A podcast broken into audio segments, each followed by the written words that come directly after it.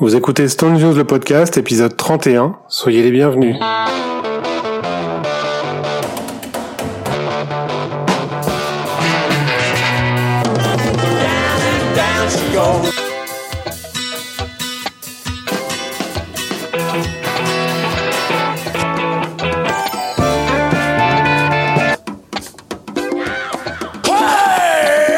Bonjour à tous et merci de nous retrouver pour cette nouvelle émission qui s'avère euh, une grosse émission puisque ça y est, enfin, il est là.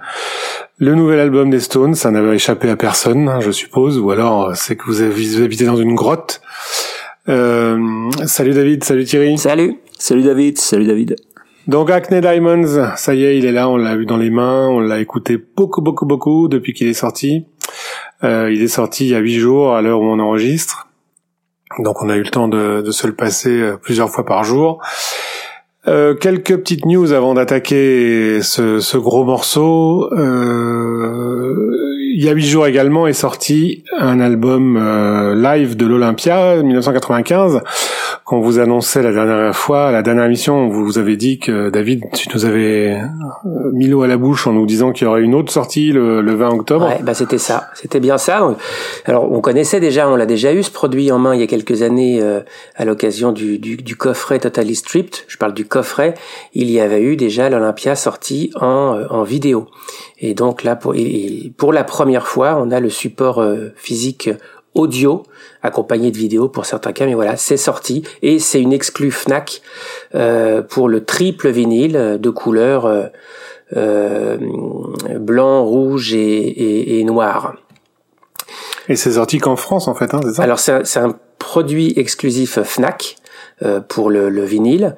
Euh, et donc, donc, alors la Fnac c'est une c'est une enseigne française, mais enfin euh, aujourd'hui on peut le trouver sur Fnac.com et, et, et se le procurer, j'allais dire dans le monde entier. Oui, oui, oui, mais je veux dire c'est comme le Paradiso qui était sorti qu'en Hollande, quoi. Absolument, non? absolument, c'est ça, c'est sorti qu'en France, et donc c'est une sortie exclue Fnac. Et pour accompagner le, le, vinyle, et là c'est pas une exclue Fnac, et là on le trouve un peu partout si on le souhaite.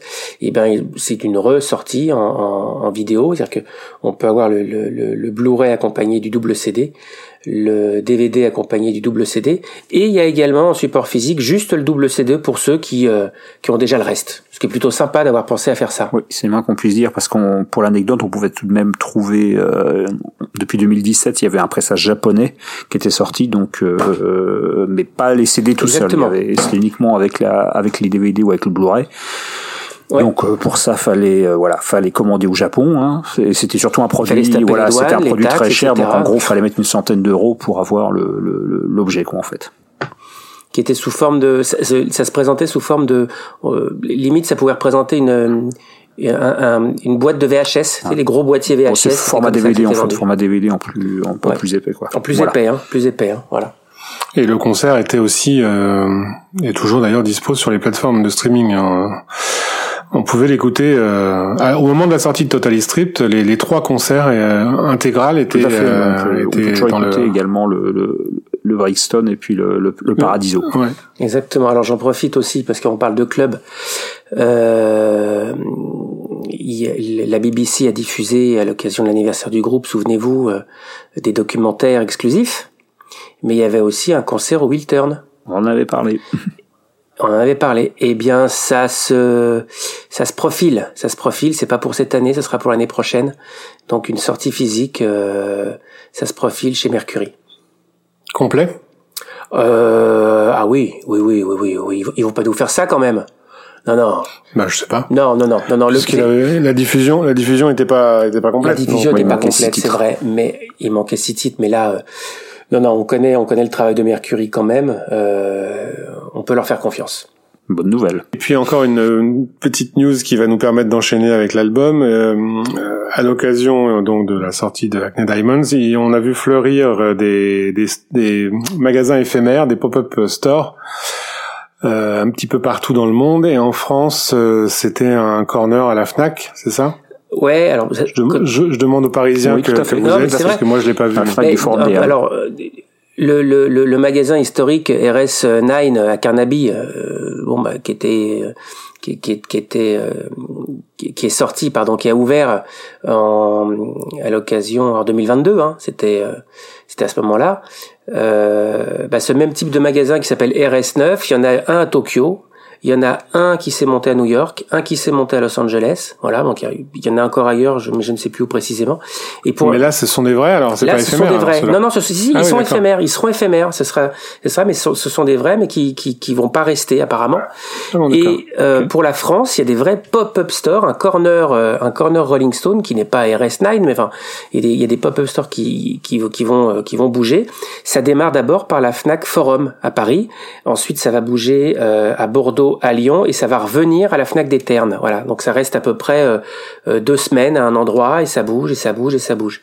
Et alors pour ces pop-up stores Fnac, donc bah, c'est évidemment dans ces corners euh, qu'on trouve tous les produits Acne Diamond en vinyle. Euh, euh, alors ceux qui sont disponibles par pays, c'est-à-dire que la Fnac a son exclusivité Fuchsia et ils ont en exclusivité, c'est pour ça que je parle des RS9, bah, ils ont aussi en exclusivité le fameux Carnaby, la version édition Carnaby. On trouve le vinyle rouge dans la pochette avec le neuf dessus qu'on trouve normalement qu'exclusivement au, au, magasin Carnaby euh, RS9. Donc ils ont ça, ils mettent dans ces mêmes rayons, ils mettent aussi euh, tout un peu de, un peu de merchandising rapport à Acne Diamonds, donc euh, des chapeaux, des casquettes, des mugs, une litho, enfin tout ce qu'on peut trouver, j'ai envie de dire des tote bags des t-shirts. Il y a le, évidemment, dans ce même corner, on trouve, bah, on trouve l'Olympia. On vient d'en parler, donc on le trouve là, évidemment. Et, il y a quelques produits vraiment exclusifs à chaque pop-up store. En l'occurrence, euh, il y a un t-shirt, c'est Acne Diamonds, la langue, euh, la langue éclatée sur le devant, et derrière c'est marqué Paris. Il y aura le même pour Bordeaux, il y aura le même pour Lyon, et euh, il, y a, il y a un tote bag de la même manière, la, la, Acne d'un côté, Acne Diamond d'un côté, et Paris, Bordeaux, Lyon, dans, dans, chaque ville. Voilà. Et au niveau exclu, la Fnac a également édité deux 45 tours de single avec euh, Exactement.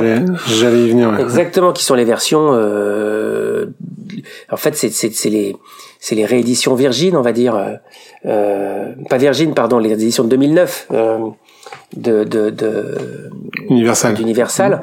Voilà, donc c'est les mêmes euh, remaster, mais c'est en 45 tours et c'est un 45 tours une face, il y a qu'un seul titre. Donc effectivement, NG et Start Me Up et on, ne les trouve que dans les Fnac. Je les, alors j'irai pas jusqu'à dire que c'est au pop-up store exclusivement parce que j'en ai vu dans d'autres Fnac que que, que actuellement la Fnac la Fnac Forum. D'accord. Et c'est c'est quoi l'intérêt de ces 45 tours hein? Ils sont en couleur Ils ont quelque chose Non non, ils sont pas du tout en couleur. Non non, c'est pas en couleur. Des objets de collection. Hein. Objet de collection. Point. Voilà, exclusive euh, exclusif euh, pop-up. Ils sont euh, ils sont rédigés.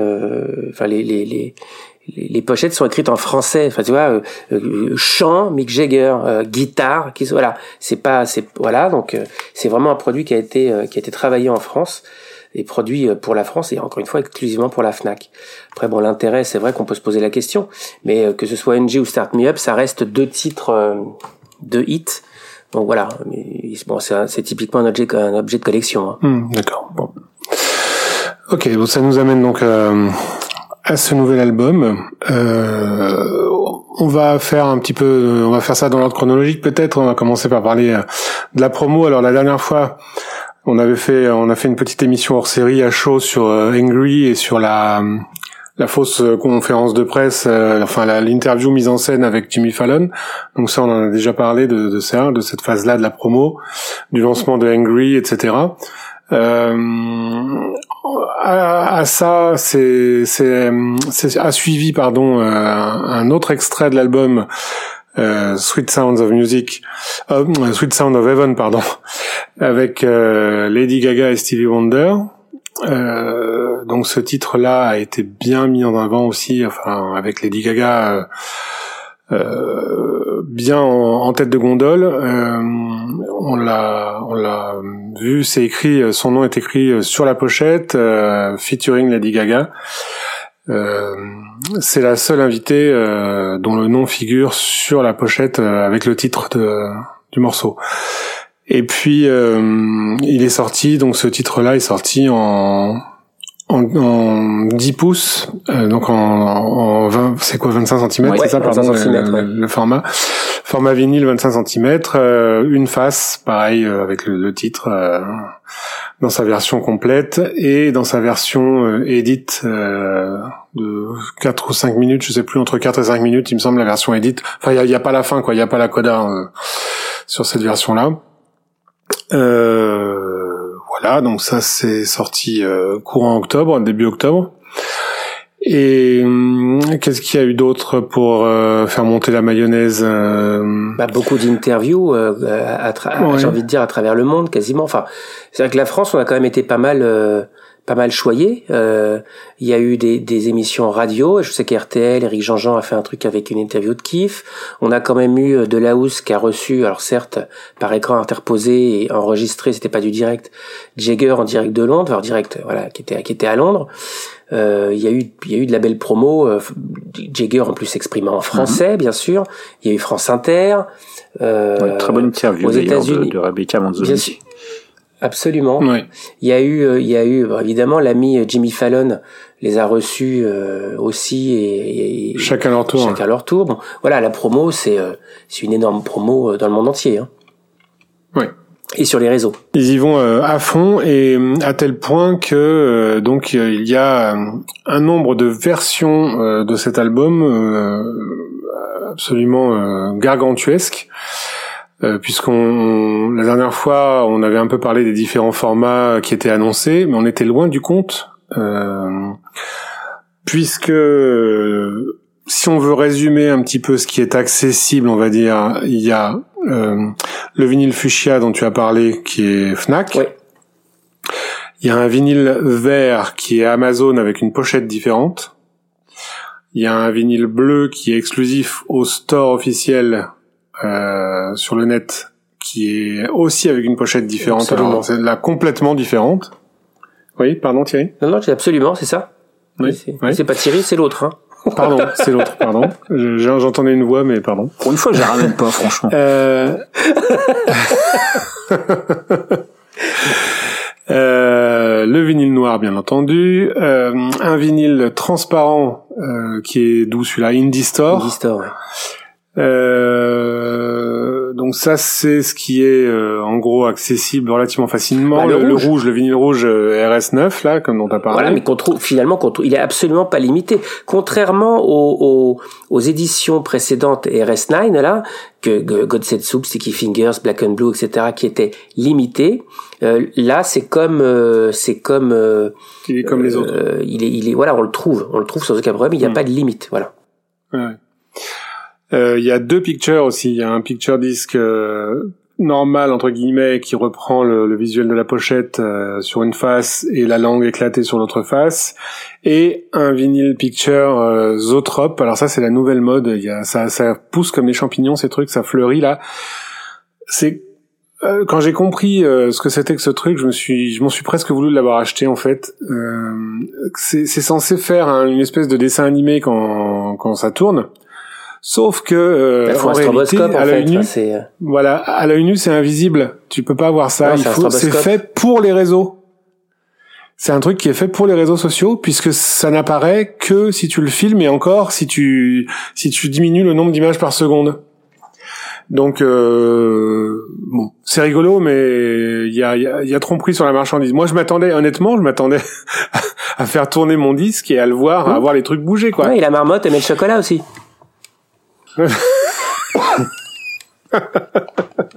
oui, mais je suis crédule. Qu'est-ce que tu veux? Je suis naïf. Je crois encore aux choses qu'on me montre. Euh, voilà, c'est vrai. Euh, voilà. Euh, et donc à tout ça sont venus s'ajouter, euh, grâce à des partenariats qu'on imagine euh, juteux, dont je ne comprends pas bien l'intérêt ni la portée. C'est purement de l'image parce que ni les Stones ni le FC Barcelone n'ont besoin de ce genre de, de pub et des promos, mais euh, les dessous de la tractation de cet album euh, doivent être intéressantes.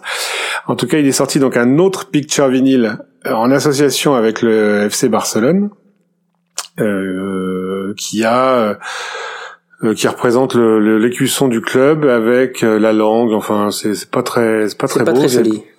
C'est sans rapport avec le avec la charte graphique avec Diamonds en plus. Donc, je sais pas, je comprends pas.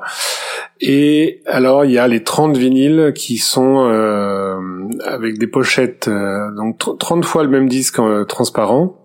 Et les pochettes sont à l'effigie des clubs de la ligue de baseball américaine. Chaque langue est floquée du, du drapeau, enfin de l'écusson du, du, club. Donc il y a, ça fait ça en fait 30, hein, mhm. je, crois il y a 30, bien. il y a 30, ouais.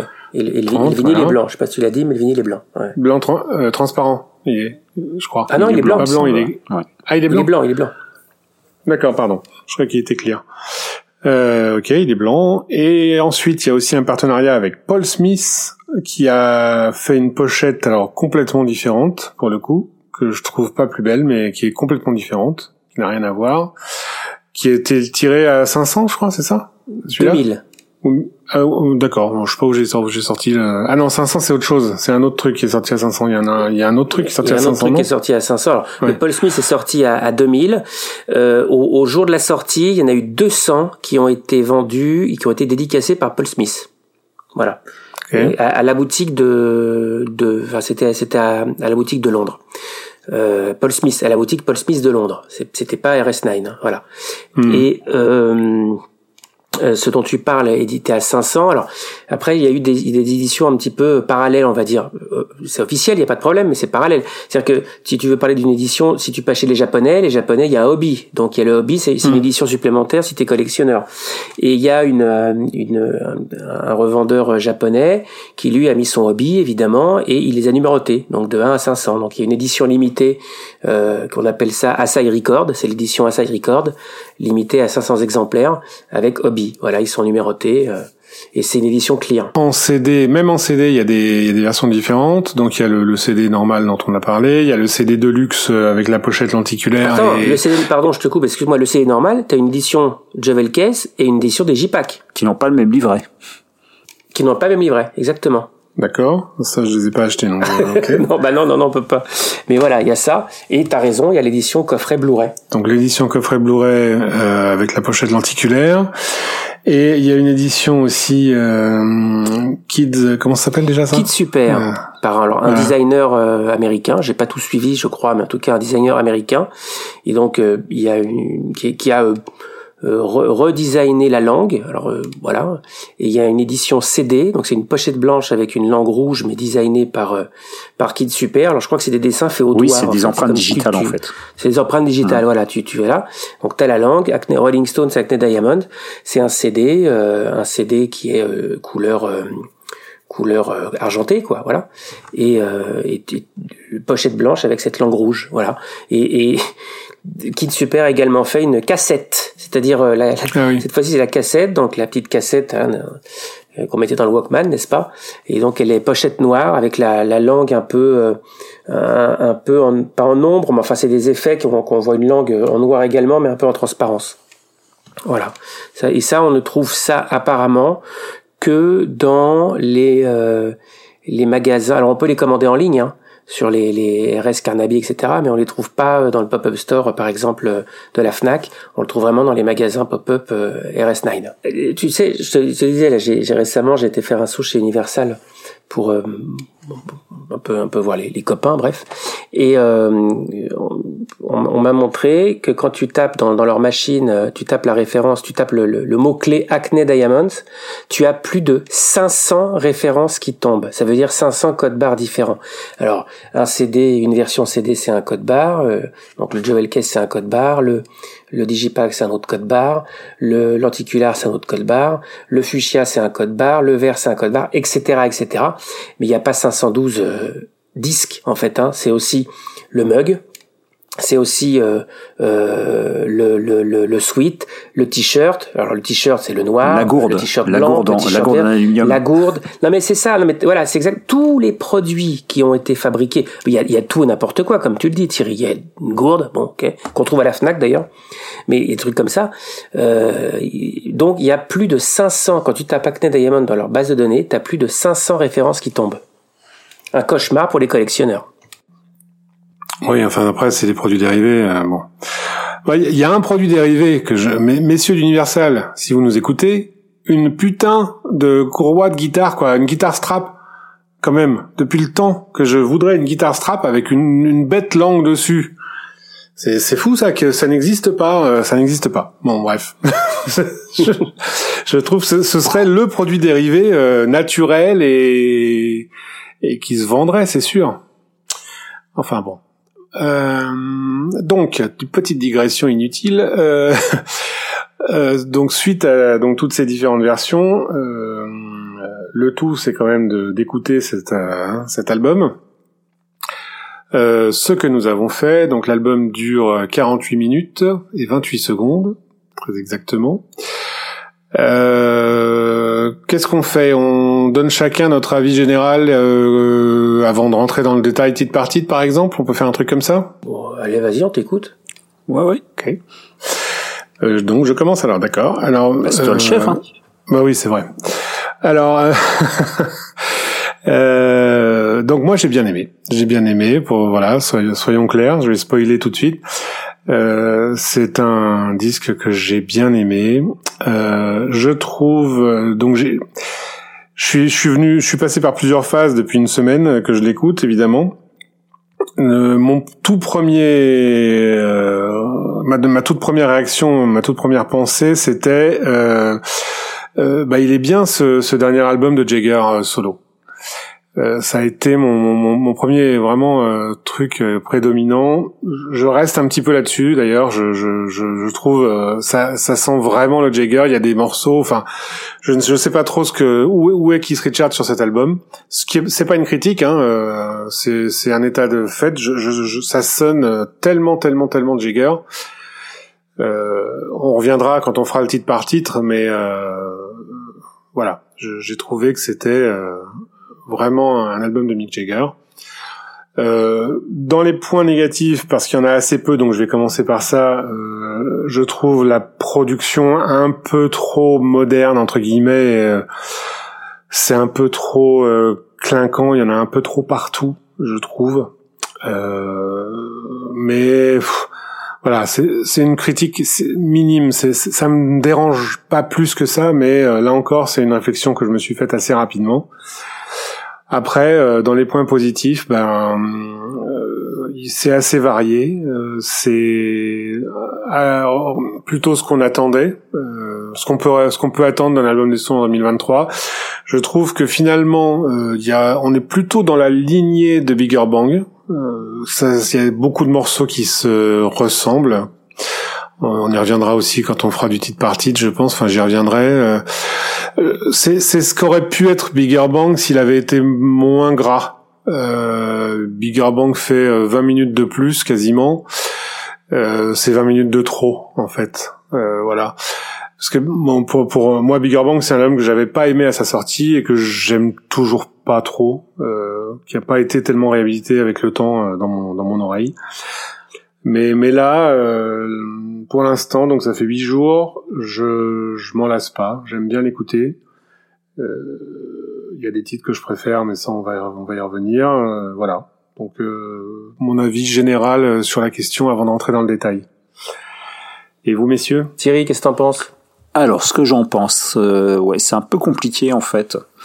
Euh, parce que si on m'avait dit, s'il y a quelques mois on avait une discussion du type euh, qu'est-ce que t'attendrais d'un nouvel album des Stones, donc avant même l'idée, l'idéal serait d'avoir ce genre de discussion euh, avant même d'avoir, je dirais, la, la, la confirmation officielle de la sortie d'un album, j'aurais dit l'approche que j'aurais dit, bon, c'est qu'ils fassent un album, qu'ils fassent l'album qu'ils ont envie de faire.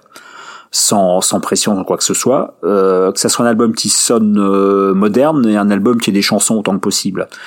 Euh, et donc là, euh, dans ce que j'attendais, il y a, un truc qui est clair, c'est la production moderne, effectivement. Euh, moi, je suis plutôt là pour le coup, je, je je me place pas forcément du même côté que David. J'avais envie, j'ai pas envie en fait, comme je l'ai lu souvent sur des forums, des gens dire ouais, faut faut qu'il fasse un album Roots, faut que ça soit ceci cela.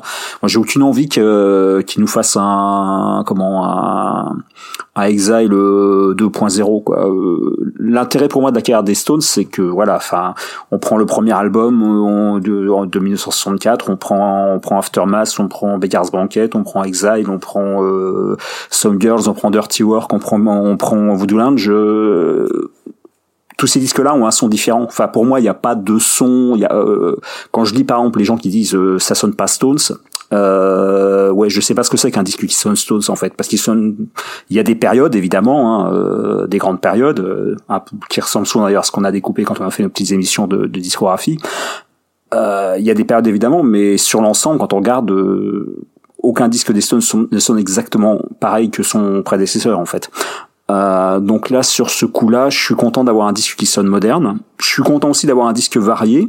Donc là, on est sur, euh, je pense qu'il y a un peu l'idée qu'ils ont eu depuis depuis de faire des albums avec effectivement d'aller voir dans plein plein d'univers différents. Euh, mais il me manque un petit peu, euh, ouais, il me manque quelque chose, il me manque quelques chansons, je sais pas, j'ai voilà. Contrairement à toi David, moi j'étais très fan de Bigger Bang que j'écoute toujours. Et là j'ai ouais j'ai je suis moins moins enthousiaste voilà. Bon c'est aussi je pense bon le, le, temps fait que on évolue euh, on, on part on part écouter d'autres musiques etc etc peut-être qu'à l'instant T je suis moins moins dans un dans un mood Stones je sais pas. Euh, j'ai eu le temps de l'écouter quand même une paire de fois mais je suis pas encore complètement complètement rentré dedans. Voilà donc c'est pas euh, déjà la dernière fois quand on avait fait l'émission voilà sur euh, comment dire sur la, conférence de presse à Angry, j'avais quasiment pas pas euh, réagi sur Angry parce que je l'avais écouté deux fois. C'était le jour J, hein, le jour de la diffusion du, du, morceau. Et là, en fait, je m'aperçois que je suis pas encore complètement imprimé du truc et je j'ai du mal à avoir un ressenti euh, vraiment précis en fait. Mais je suis moins enthousiaste que toi en tout cas, ça c'est sûr. Mais je peux pas dire que je déteste non plus quoi. Ok. Toi, David? Eh ben, euh, Thierry, euh, pour, pour, pour, pour, dire comme la même chose que toi, qu'est-ce qu'on attend d'un album des Stones? J'en sais rien en fait. Moi, je prends ce qu'on m'offre. Après, euh, euh, bien sûr, je donne mon avis. Voilà. Donc, je j'aime bien. C'est un album que j'aime bien. J'ai j'ai euh, j'ai ni ni de bonne ni de mauvaise surprise en fait. C'est euh, c'est ce qu'ils savent faire aujourd'hui. C'est l'évolution logique. Euh, euh, on le verra par en titre par titre, mais enfin, euh, il y a des balades, peut-être un peu trop, voilà, mais il y a des balades, il y a, y a du punk, il y a du, il y a du blues, euh, limite il y a du disco. Enfin, ah bah pas limite, hein. Non mais bien sûr, mais c'est ce que je veux dire, c'est que euh, c'est ce qu'ils savent faire et c'est marrant de dire ça, c'est presque avec le nombre d'invités qu'il y a aussi, on a, l'impression que ça fait un album testament, tu vois, on invite les gens euh, pour la fête, euh, une dernière fête, euh, on termine par le Rolling Stone Blues, le morceau mythique qui a donné leur nom. donc, je, moi, je m'attendais, je m'attendais à rien je m'attendais quand je dis à rien c'est c'est c'est pas péjoratif ce que je dis hein. Euh, je m'attendais à rien de particulier voilà. Et je suis je suis ouais, agréablement surpris en tout cas. Enfin en tout cas c'est un album que j'aime bien qui s'écoute. Euh, pour paraphraser un ami euh, c'est c'est toujours pareil mais c'est toujours bien.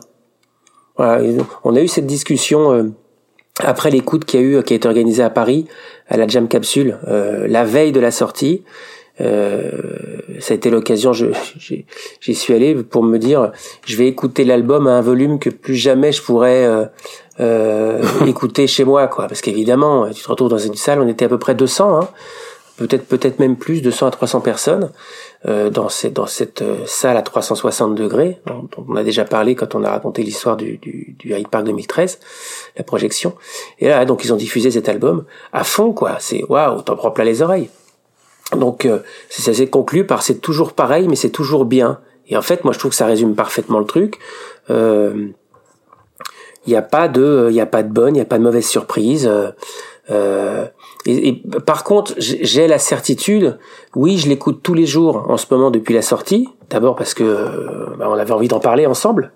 On, a, on, a, conservé la surprise tous les trois à ne pas s'en parler avant, avant ce soir. Mais je, je l'écoute tous les tous les matins dans mon train là.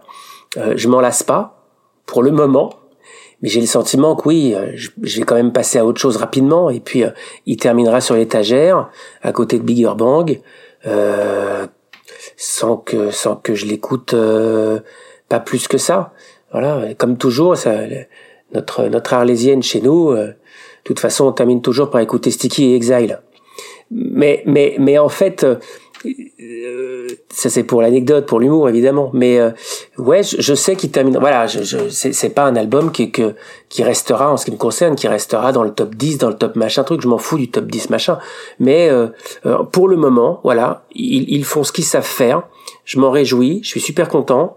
Euh, euh, point. J'ai voilà. Euh, profitez-en en tout cas. Je, je suis assez d'accord. Et moi, je pense qu'il va me rester un peu ce disque. Je vais, il va m'accompagner un moment. Euh, enfin, j'en on verra. Je, on en reparlera dans à la prochaine émission euh, si voir si on l'écoute toujours. Moi, je pense aussi, moi. Mais je pense qu'il va me, il va me rester un moment. Euh, et, et, sur ma réflexion euh, de savoir où est passé Keith Richards, vous en pensez quoi?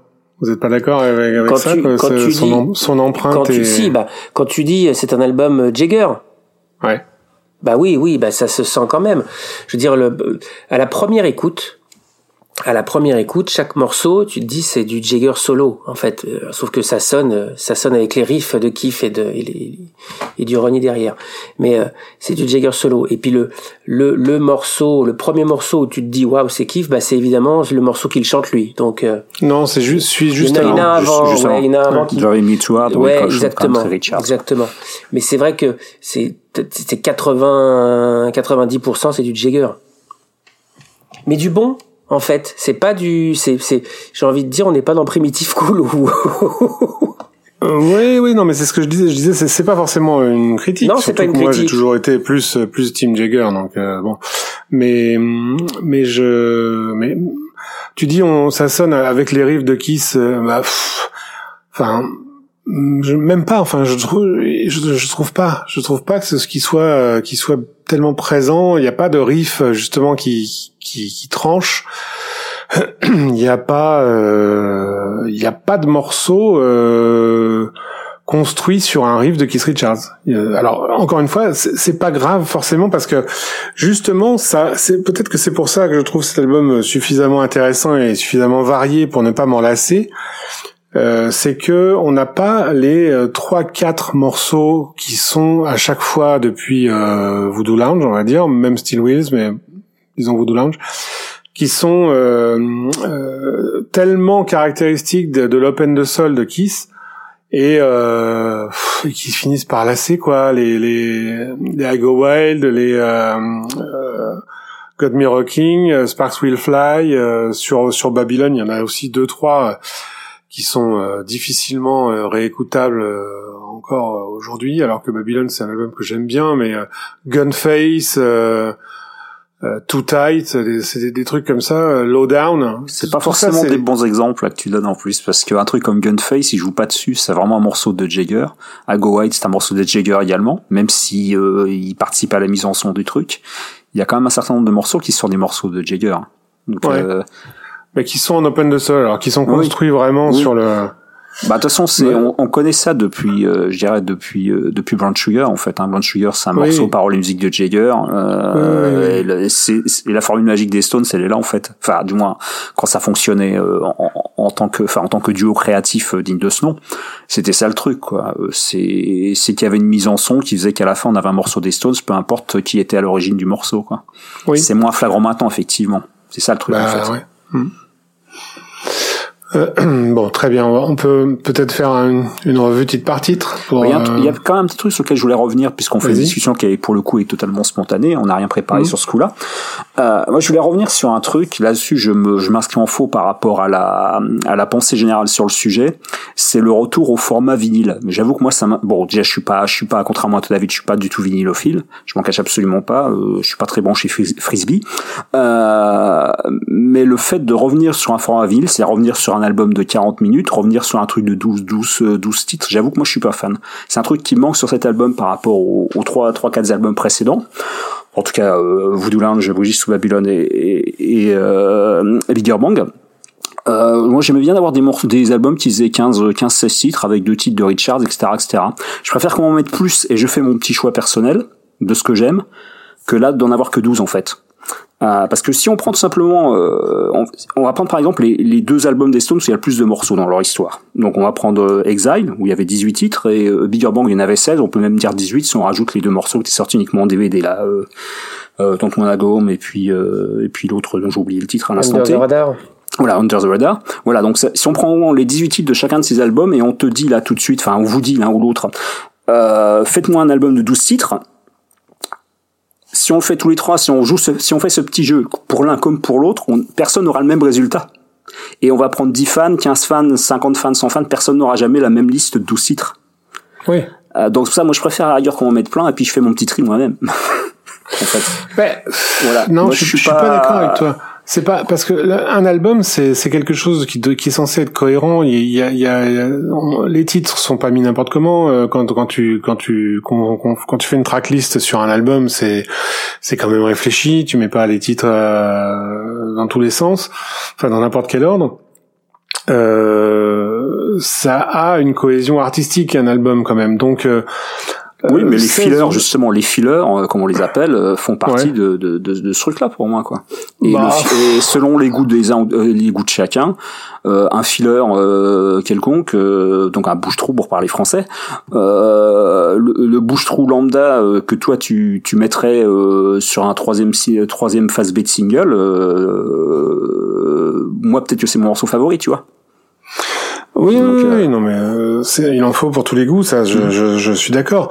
Mais euh, même s'il y a quelques morceaux euh, que j'aime moins sur Acne Diamonds, je préfère avoir un album resserré et un peu plus euh, nerveux que comme ça plutôt que euh, un truc euh, assez indigeste comme l'était à mon goût Bigger Bang.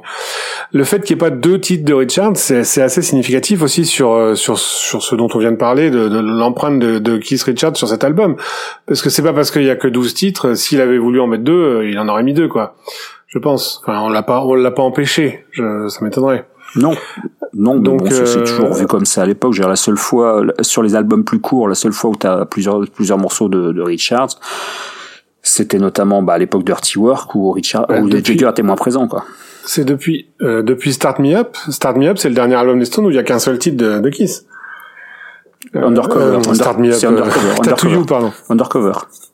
Undercover. Undercover, il y en a qu'un. Ouais, il que, y a que euh, Wanna Hold You. Non, mais c'est vrai que ça, je, voulais revenir là-dessus parce que c'est vraiment quelque chose que je lis partout sur les forums, etc., etc.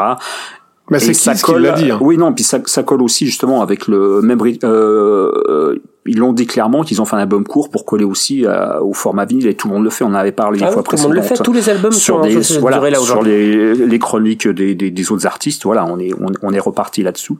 Moi, j'avoue que je suis je suis plutôt un comment dire un nostalgique des années 90 et même si des albums bourrés à la gueule de trucs, hein, des, des doubles User Illusion et compagnie, euh, c'est oui c'est indigeste, on est d'accord. Mais je préfère faire mon petit tri. Voilà, là-dessus c'est enfin c'est ma théorie sur le sujet quoi. D'accord, je, je, comprends ce que tu dis. Euh, je suis pas d'accord, mais je comprends. ça se défend, ça se défend. Euh, donc on, on, y va, on, y va titre par titre pour euh, voir un peu plus en détail les, les choses. Mm-hmm. Euh, bon bah Angry c'est un, un bon un bon début on va dire hein. Euh, on, on, en a parlé la dernière fois mais bon on avait on était vraiment à chaud.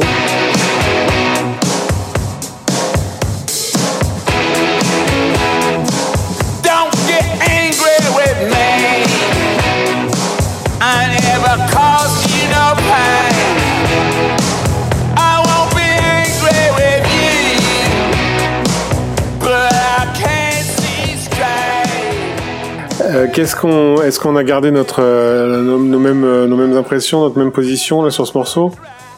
Maintenant qu'il s'intègre dans le dans, un album aussi, ça, ça peut changer la perception qu'on en a. Moi, j'avoue que je suis content de pas l'avoir écouté plus que ça, justement, pour pas, voilà, pour pas que ça gâche le truc. Parce que je pense que si je l'avais écouté des, des, dizaines de fois, mon album il commencerait par Get Close à l'heure actuelle, quoi. je l'aurais connu de façon trop isolée et je m'en suis gardé en fait logiquement de, de justement de, de, de, bouffer le truc. Alors j'avoue que pour qu'il reste, tu dis, faut qu'il reste dans la cohérence. Tu as, raison, euh, perso, euh, l'album il commence par Get Close effectivement. Depuis depuis quelques écoutes, euh, j'ai un peu tendance effectivement à, à zapper Angry. Pareil. Une, A, ouais, il y a une chose en tout cas concernant Angry là, enfin on est dans la euh, souvent sur les albums des Stones, il y a, il y a vraiment deux, deux, deux, écoles. Soit le premier morceau est vraiment un single et un truc euh, béton ou un truc vendeur ou un truc euh, voilà premier single type bah Brown Sugar ou, ou, Start Me Up pour ce qui est deux exemples très très très parlants soit on est sur des morceaux qui sont un plus plus euh, justement des morceaux de début d'album euh, rapide et puis les morceaux plus connus viennent après. Ce qu'ils avaient fait euh, pour euh, au hasard euh, Bridges to Babylon par exemple, qui commençait par Flip the Switch. ouais Flip the Switch qui a, qui a, jamais été un single.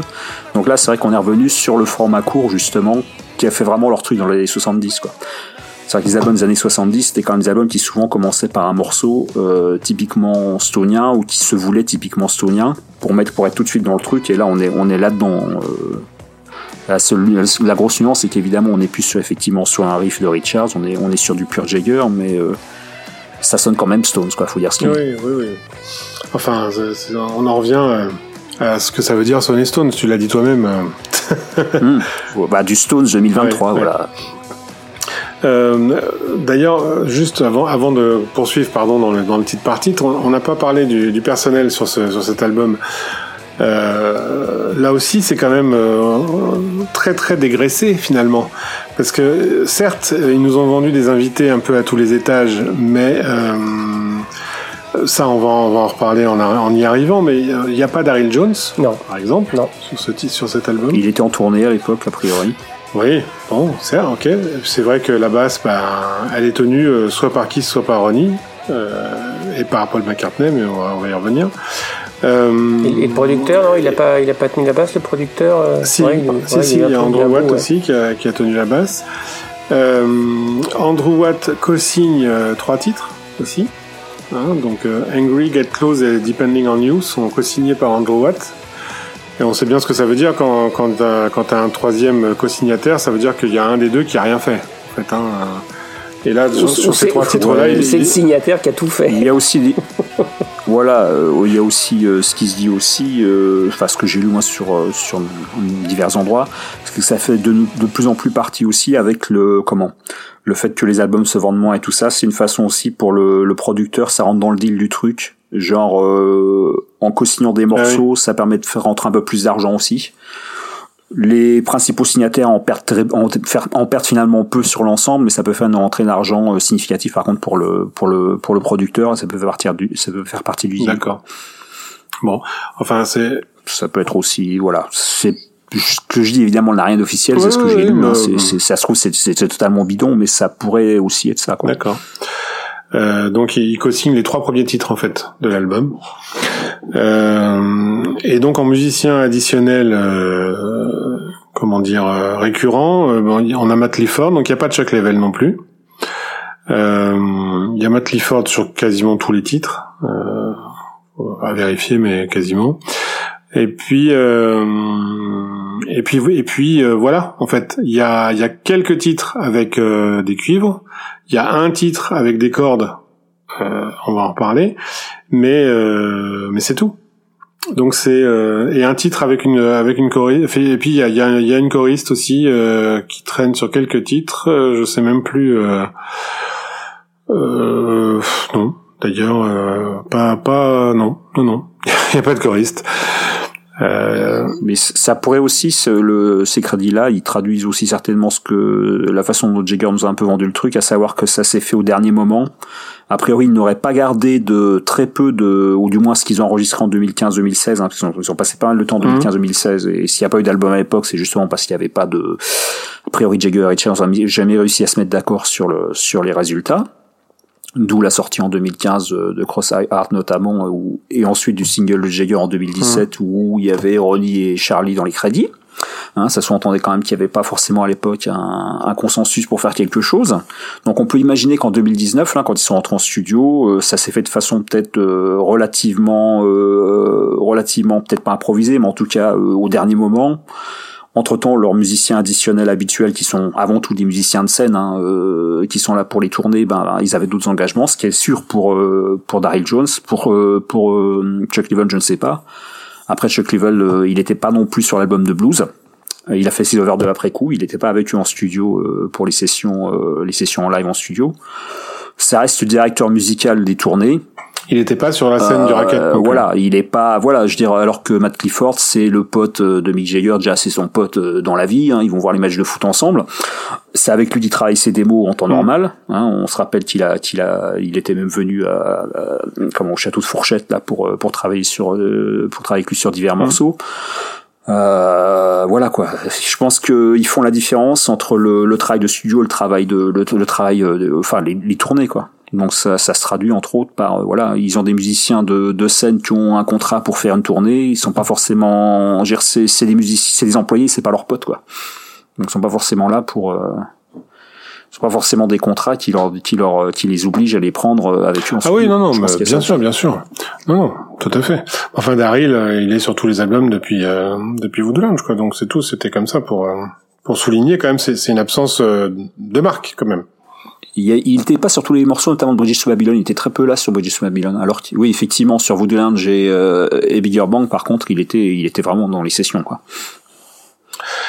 Ok, donc ensuite on passe au deuxième morceau, donc Get Close. Euh, donc là, typiquement, euh, c'est les, les, deux morceaux suivants, la Get Close et Depending on You. Euh, je pense qu'on peut les, on peut les traiter un peu ensemble parce que là, c'est vraiment des, des morceaux. Euh, limite sortie de, de Goddess in a Doorway quoi. C'est, euh, je trouve qu'on est vraiment euh, dans la veine de Mick Jagger euh, solo.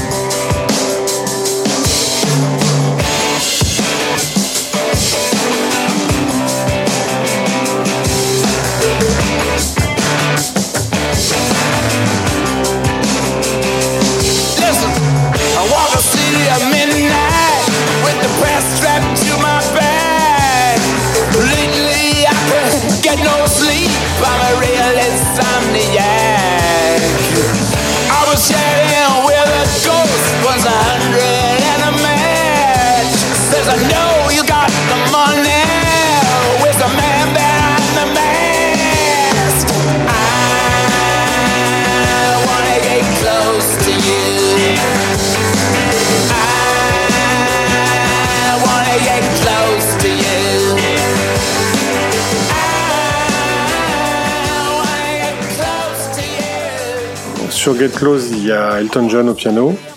Euh, il est enterré dans le mix. Enfin, perso, je, je, je, l'ai pas. on l'entend à peine. Enfin, euh, il y a quelques notes de piano qui traînent et c'est Elton John, quoi. Bon, ok. Mais franchement, euh, ça n'a pas de, ça n'apporte rien.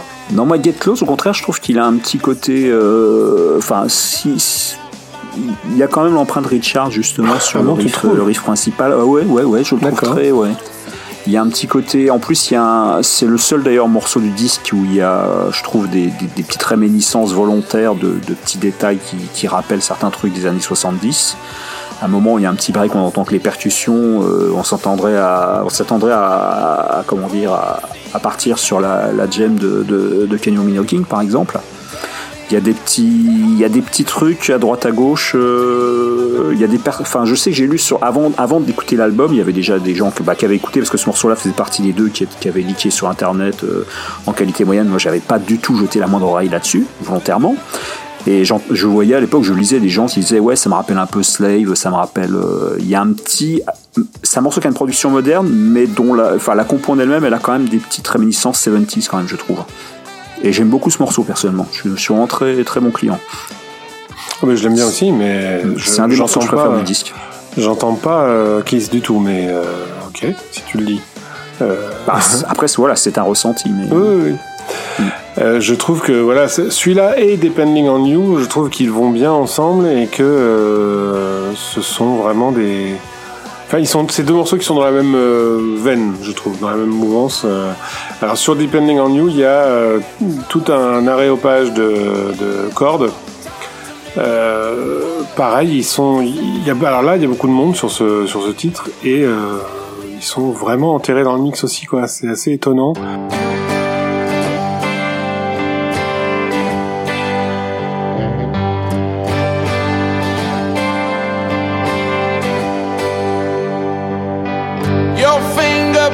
in the dark.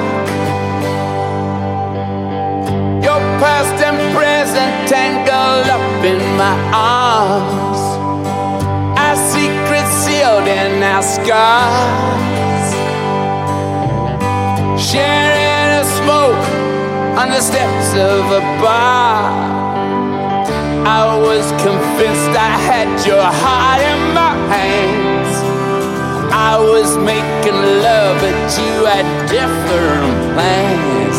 Now she's giving love to somebody new.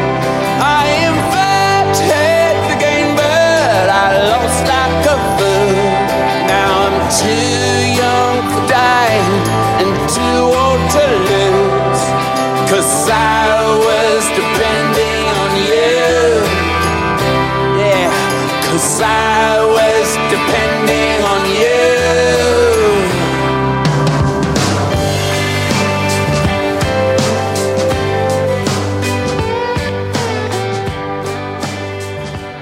que je trouve très intéressant en termes de, et c'est pour l'ensemble des morceaux, euh, c'est la façon dont sonne la basse. Euh, C'est-à-dire que tout, que ça soit d'ailleurs que ça soit celle de, Paul McCartney, celle de Bill Wyman euh, peu importe les autres sur les autres morceaux, il y a toujours un côté un peu fuzz, un côté un peu Just So Angry, c'est ce qui m'avait plu à la première écoute, cette basse soi-disant jouée par Richards, euh, c'est vrai que ça peut laisser dubitatif par contre à ce niveau-là, sur ce morceau en particulier. Euh, elle sonne très, elle a un son qu'on n'a jamais entendu sur un album des Stones, ça c'est sûr.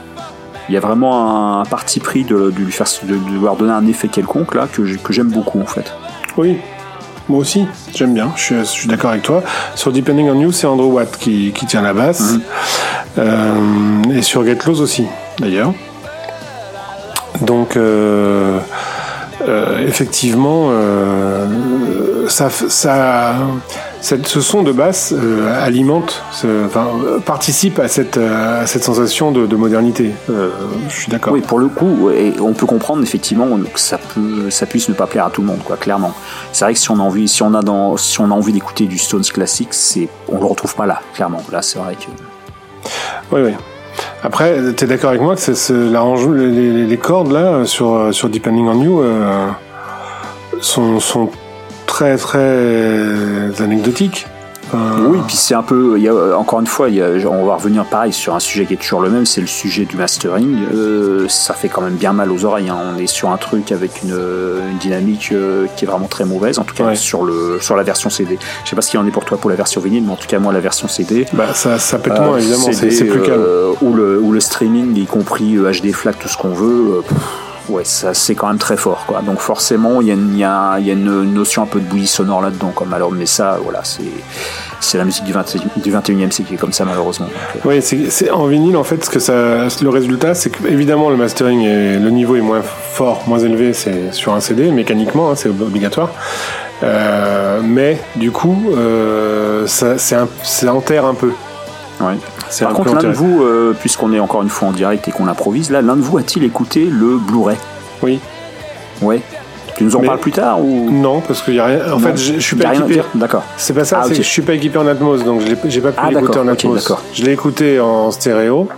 Mhm. Euh, ça pète. C'est, c'est voilà, comme tu dis, ça, c'est c'est c'est fort. C'est c'est très Ouais, T'as fort. pas de meilleure dynamique, euh, y compris sur les fichiers ou dé- ou de définition du Blu-ray en fait. C'est c'est la même chose. Non, c'est ça ça. à moi, je pense qu'on est on est dans le rouge euh, tout le long aussi. Hmm, D'accord. J'ai pas pu vérifier, mais je, là c'est la même sensation que ça donne.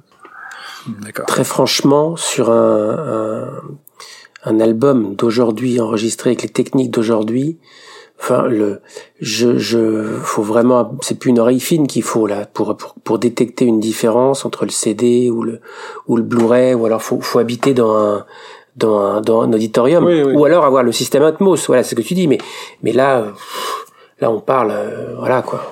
Oui, oui, les fichiers haute, haute résolution, tu veux dire. ouais. C'est ça voilà, c'est ça, ça n'a rien à voir si on, si on revient 20 ans 20 ans en arrière David, souviens-toi quand on a réécouté euh, Les ACD, ouais. euh, les SACD où, où franchement on prenait une claque. Mm. Là, il y avait il y avait un truc. Là aujourd'hui, je- avec un album d'aujourd'hui, je veux dire Ouais, hein, oui, je que, comprends. que tu l'écoutes en CD ou en Blu-ray, Le mastering, de toute façon, c'est le même mastering, hein, donc. Euh... Exactement, exactement. Ce qui est bien le problème d'ailleurs. Hein, oui, c'est qu'on est sur un master digital euh, qui est transféré après en vinyle et puis voilà. C'est ça. Oui, si, si le master, si le master était, si euh, chaque support avait son master, ça aurait un intérêt quoi finalement. Mais bon. Euh, ce qu'on peut on peut reconnaître quand même euh, on est un peu on est un peu fouillé hein, du coup mais forcément puisque comme tu dis Thierry on, improvise mais ça ça fait un peu la fraîcheur du truc. Euh, d'une manière générale aussi ce que je voulais dire et que j'ai oublié de dire tout à l'heure c'est la voix de Mick Jagger euh, qui est très en avant et là je trouve ça bien et qui est très impressionnante. Alors j'ai lu à droite à gauche qu'il y avait de l'autotune ah, il y en a forcément, mais dans le sens artistique du terme, notamment sur le, voilà, c'est volontaire. C'est pour euh, corriger. Euh, c'est un, comment, c'est un gimmick actuel, quoi. Donc euh, ça, c'est.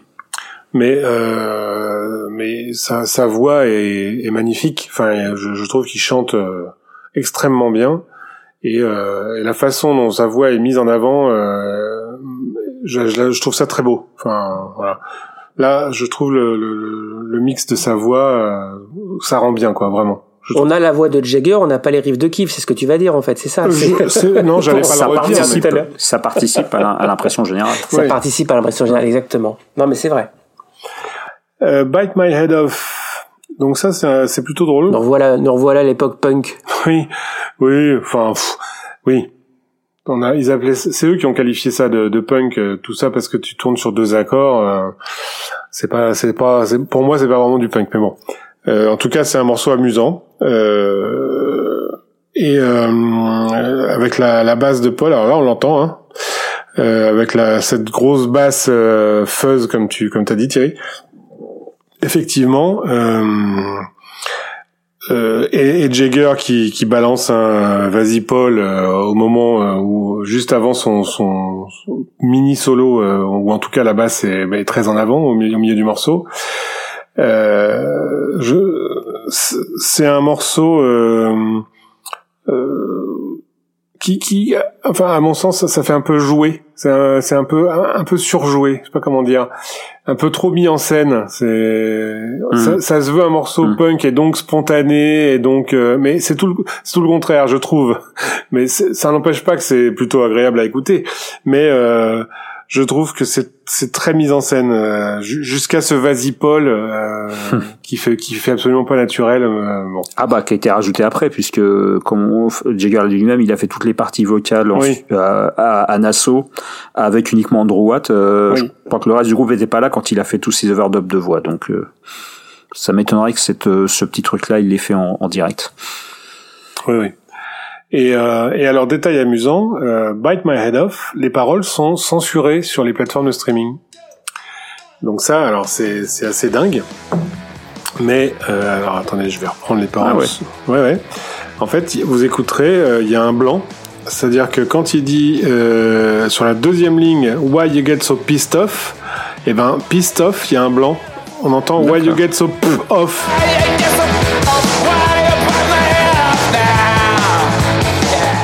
Incroyable. Pareil sur Jerk Off, Acting Such a Jerk Off, il y a un blanc.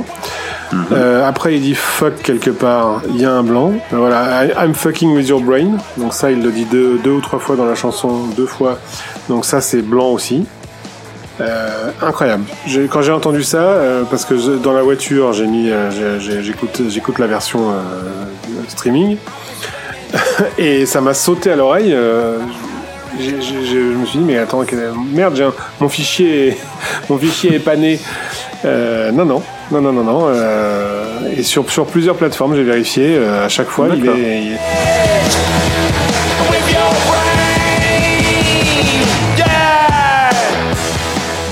Alors que sur YouTube, donc sur YouTube, je sais pas si vous avez vu, mais il y a toutes les chansons qui sont en lyrique, en clip avec les paroles. sur YouTube, c'est pas censuré il y a les et non seulement c'est pas censuré, mais les paroles sont écrites.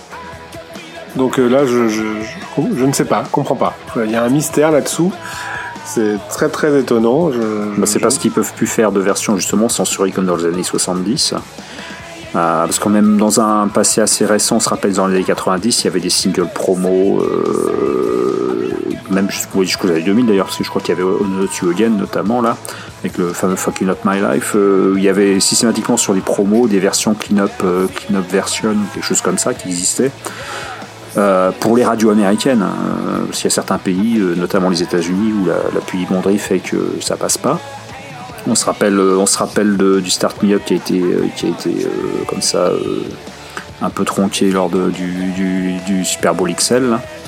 Donc, euh, donc, là, comme, euh, le, on est dans, dans, un marché mondial, bah voilà, tout le monde profite de cette censure, je pense, ça doit être ça. bah oui, c'est assez étonnant. Euh, autre chose à ajouter sur ce morceau, messieurs? Euh, Ouais, moi en ce qui me concerne, en fait, je suis pas du tout fan. C'est un des morceaux que j'aime le moins du, du, du disque, sans problème. Mmh. Je suis mmh. pas, j'ai jamais été fan quand les Stones font du rock un peu bourrin. J'aimais déjà pas des choses comme euh, euh, ah, comment il s'appelle ce morceau? Hold on Your Hat ou quelque chose comme ça là sur Hold sur, on to Your Hat euh, ouais. Hold on to Your Hat voilà sur euh, sur euh, Louise euh, je, je suis pas du tout fan et ce qui est assez drôle je vous jure que c'est vrai la première fois que j'ai écouté donc quand j'ai ma première écoute de l'album quand j'ai entendu euh, Back My Heads Off tout, je suis allé tout de suite sur YouTube écouter Easy Sleazy parce que c'est le même riff à peu de choses près ah et bon, Easy Sleazy, c'est un truc que j'avais écouté deux fois, donc c'était un morceau euh, qui était gratuit sur YouTube. Je trouve mm. qu'il était parfaitement à sa place. Et euh, bah, même chose pour moi, quoi. Donc, passer l'anecdote sympa de la présence de Paul McCartney, euh, voilà, je suis pas fan de, du, du, du, gros truc rock bourrin. Ça colle pas avec, enfin à mon goût, ça colle pas avec les Stones, celles que je les aime. Euh, je les ai jamais trouvés géniaux dans ces dans ces morceaux et un peu. Euh, je suis assez d'accord. C'est pour ça quand on parle de punk, c'est pas du punk. Euh, il y avait également le euh, c'était Mean Disposition là, sur sur ah, pas pareil. Non, mais il y avait ce côté un peu voilà rock. c'est pas mon truc. Enfin voilà, c'est parce que c'est voilà c'est pas mon c'est pas mon genre de musique favori. Enfin du moins par les Stones. Donc quand j'ai envie d'écouter du rock un peu bourrin, euh, je vais plutôt aller écouter Iggy Pop que d'écouter les Stones, quoi, en gros. Ah euh, enfin, entre autres, hein, Iggy Pop ou d'autres. Euh, ce que je veux dire par là, c'est que c'est pas cette sensibilité-là que j'aime chez les Stones. Voilà. Donc euh, là, on est, j'ai l'impression qu'on est dans du rock blanc. Euh, c'est pas mon truc, quoi. voilà. Donc c'est c'est un morceau que je que je zapperais volontiers. Voilà, tu vois, c'est l'ego et les couleurs. Ouais, complètement. Des, des, morceaux que je que j'aime bien dans cet album. Mm-hmm. Je vais pas dire jusqu'à ce que je préfère, mais que j'aime bien dans cet mm-hmm. album. Ah oui, non, mais complètement. Hein. Euh, on va voir, je pense qu'après, euh, on, on, va être pareil dans le sens inverse, je pense bientôt, mais euh, pour d'autres morceaux, mais. Euh, donc ensuite Whole Wide World. Euh, donc là, pour moi, c'est un des morceaux euh, les plus faibles de l'album, pour à mon goût. Il est assez anecdotique celui-là, je trouve. Euh, je trouve que ça patine un peu. Euh... Ouais, puis Pure Jagger aussi. Ouais, là vraiment, vraiment Pure Jagger. Euh... Ça, Il y a rien de soignant là-dedans, quoi. Voilà, c'est ça. rien de soignant. C'est ça. Euh, vraiment rien et j'en suis pas à le zapper hein. de toute façon j'en suis à rien zapper pour l'instant à part éventuellement Angry parce que en plus il est au début donc c'est plutôt c'est plus facile euh, donc j'en suis à rien zapper encore, mais euh, Wild World. Euh,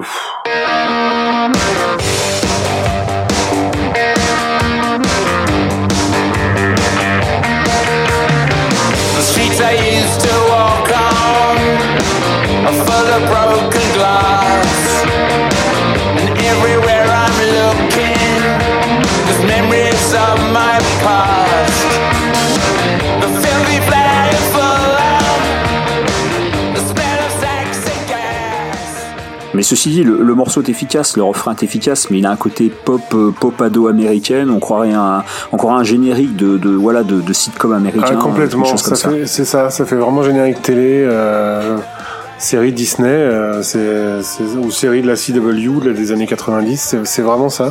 Je suis d'accord. Euh, bon, c'est, c'est, oui, c'est un, c'est, c'est un refrain assez entêtant et finalement qui, qui est assez vide, quoi. Non, il y, a, que la, la, la, la guitare d'intro, le riff d'intro, cette guitare avec un effet un peu particulier, rappelle de très très loin euh, ouais, des choses comme ça ou un mm. peu euh, shattered aussi. Mm. Donc un, un, un, enfin un effet. Euh, oui, c'est un flanger.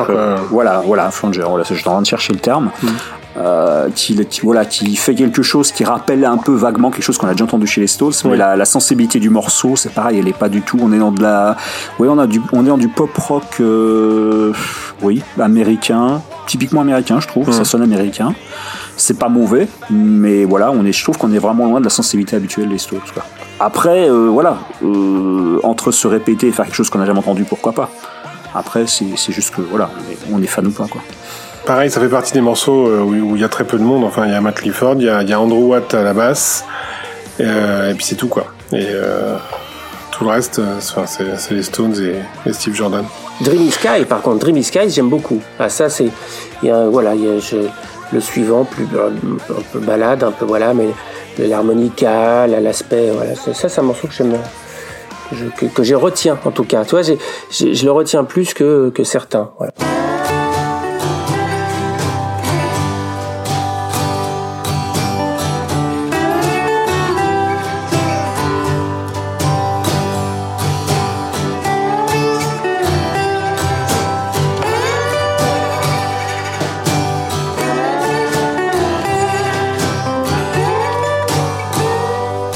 Well, I got to take a break from it all.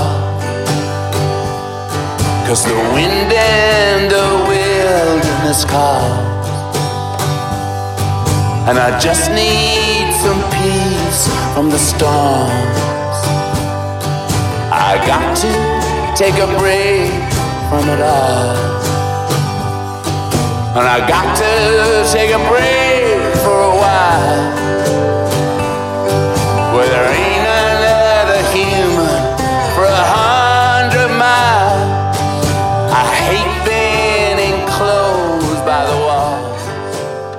Pareil à Steve Jordan et Matt Clifford, c'est tout, comme musicien additionnel.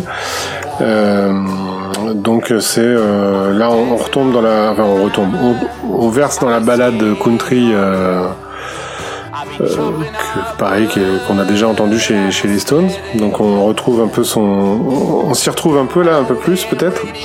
C'est peut-être pour ça. On reconnaît même les deux guitares parfaitement. Oui. C'est très plaisant. Avec une avec une production euh, classique justement, c'est une classique. Oui, là on est plus minimaliste. si on enlève même la voix, on pourrait croire que c'est un outtakes de des sessions de Paris en 77 quoi.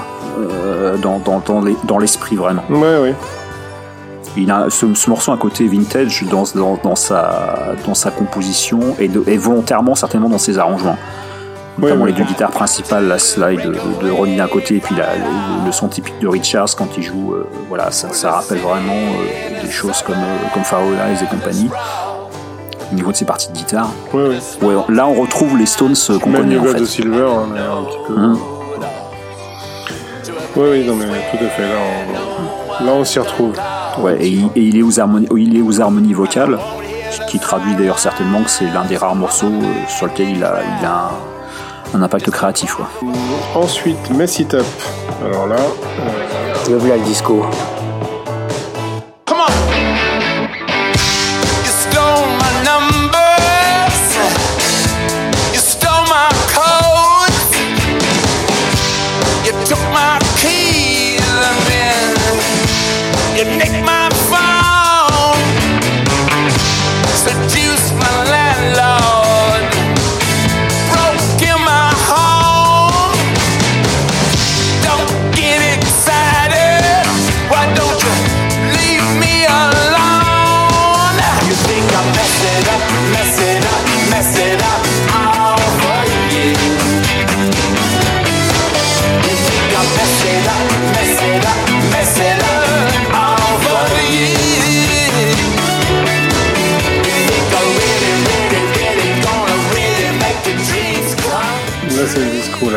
Donc celui-là, c'est un morceau avec Charlie Watt. Miss You.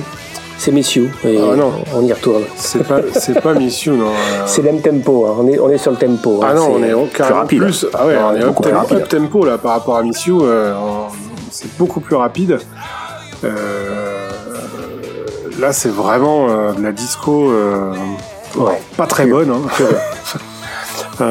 Alors, c'est pourtant ce titre-là qu'il qui souhaite accompagner la sortie de l'album. Hein pour accompagner la sortie, c'est ils jouent sur Messy Up.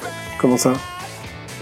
Et eh ben, euh, voilà, c'est euh, ça fait partie des morceaux phares en tout cas pour eux. Mais je comprends pas. il, était question que ça soit le troisième single. Voilà. Ah d'accord. Voilà. Voilà.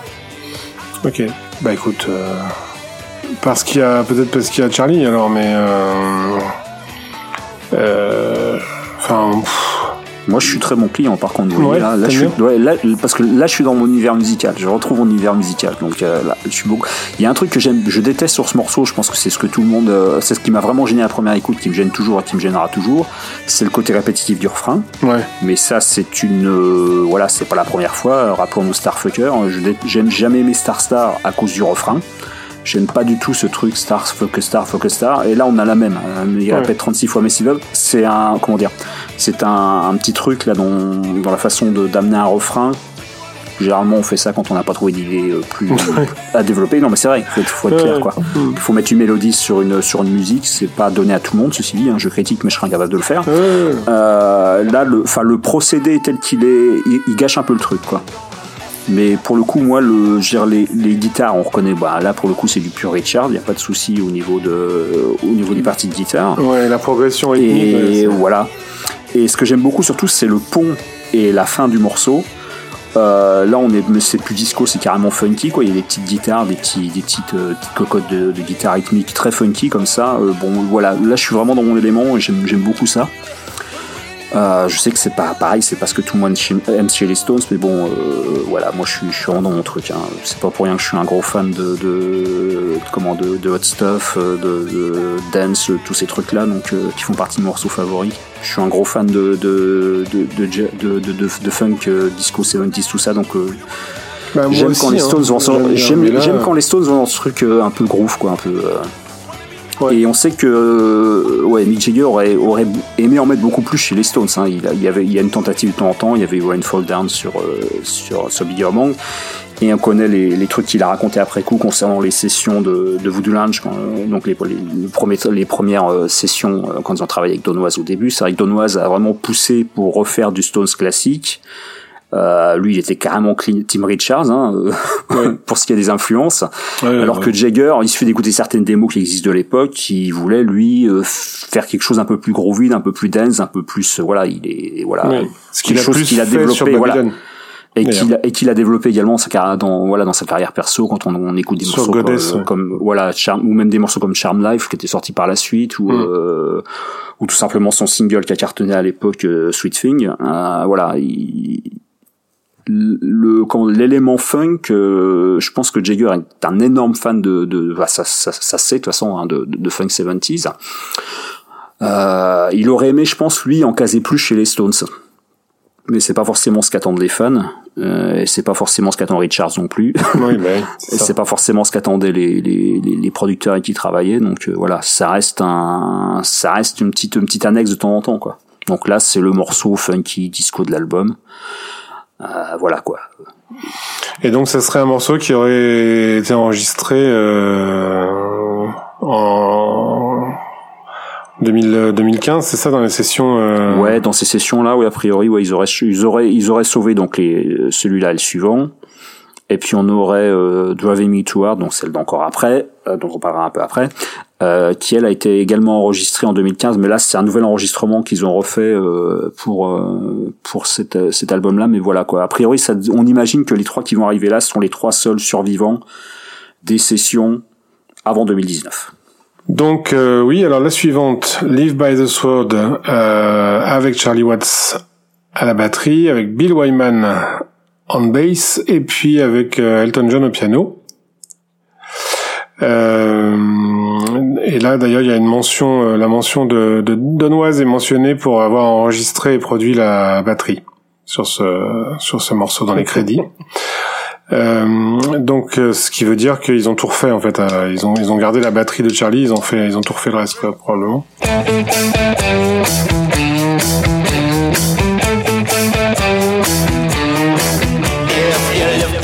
Sword, gonna die by the sword. If you live by the gun, you're gonna die by the gun. If you live for the knife, well, you're gonna get stabbed. Run into the law where you're gonna get nabbed.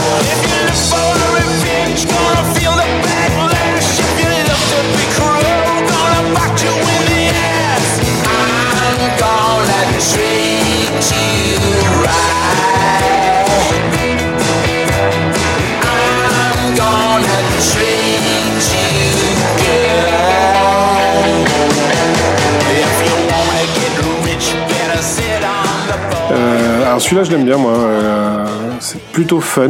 Euh, je le trouve, je le trouve bien fun, bien catchy. On entend Elton John, euh, Bill Wyman, pas plus que ça. Pour le coup, je on ne reconnaît pas, surtout on reconnaît ouais, Voilà. Et alors, en ce qui, voilà, pour ce qui est de reconnaître, dites-moi franchement si vous, ce que vous pensez de, de, de Steve Jordan sur sur tous les morceaux.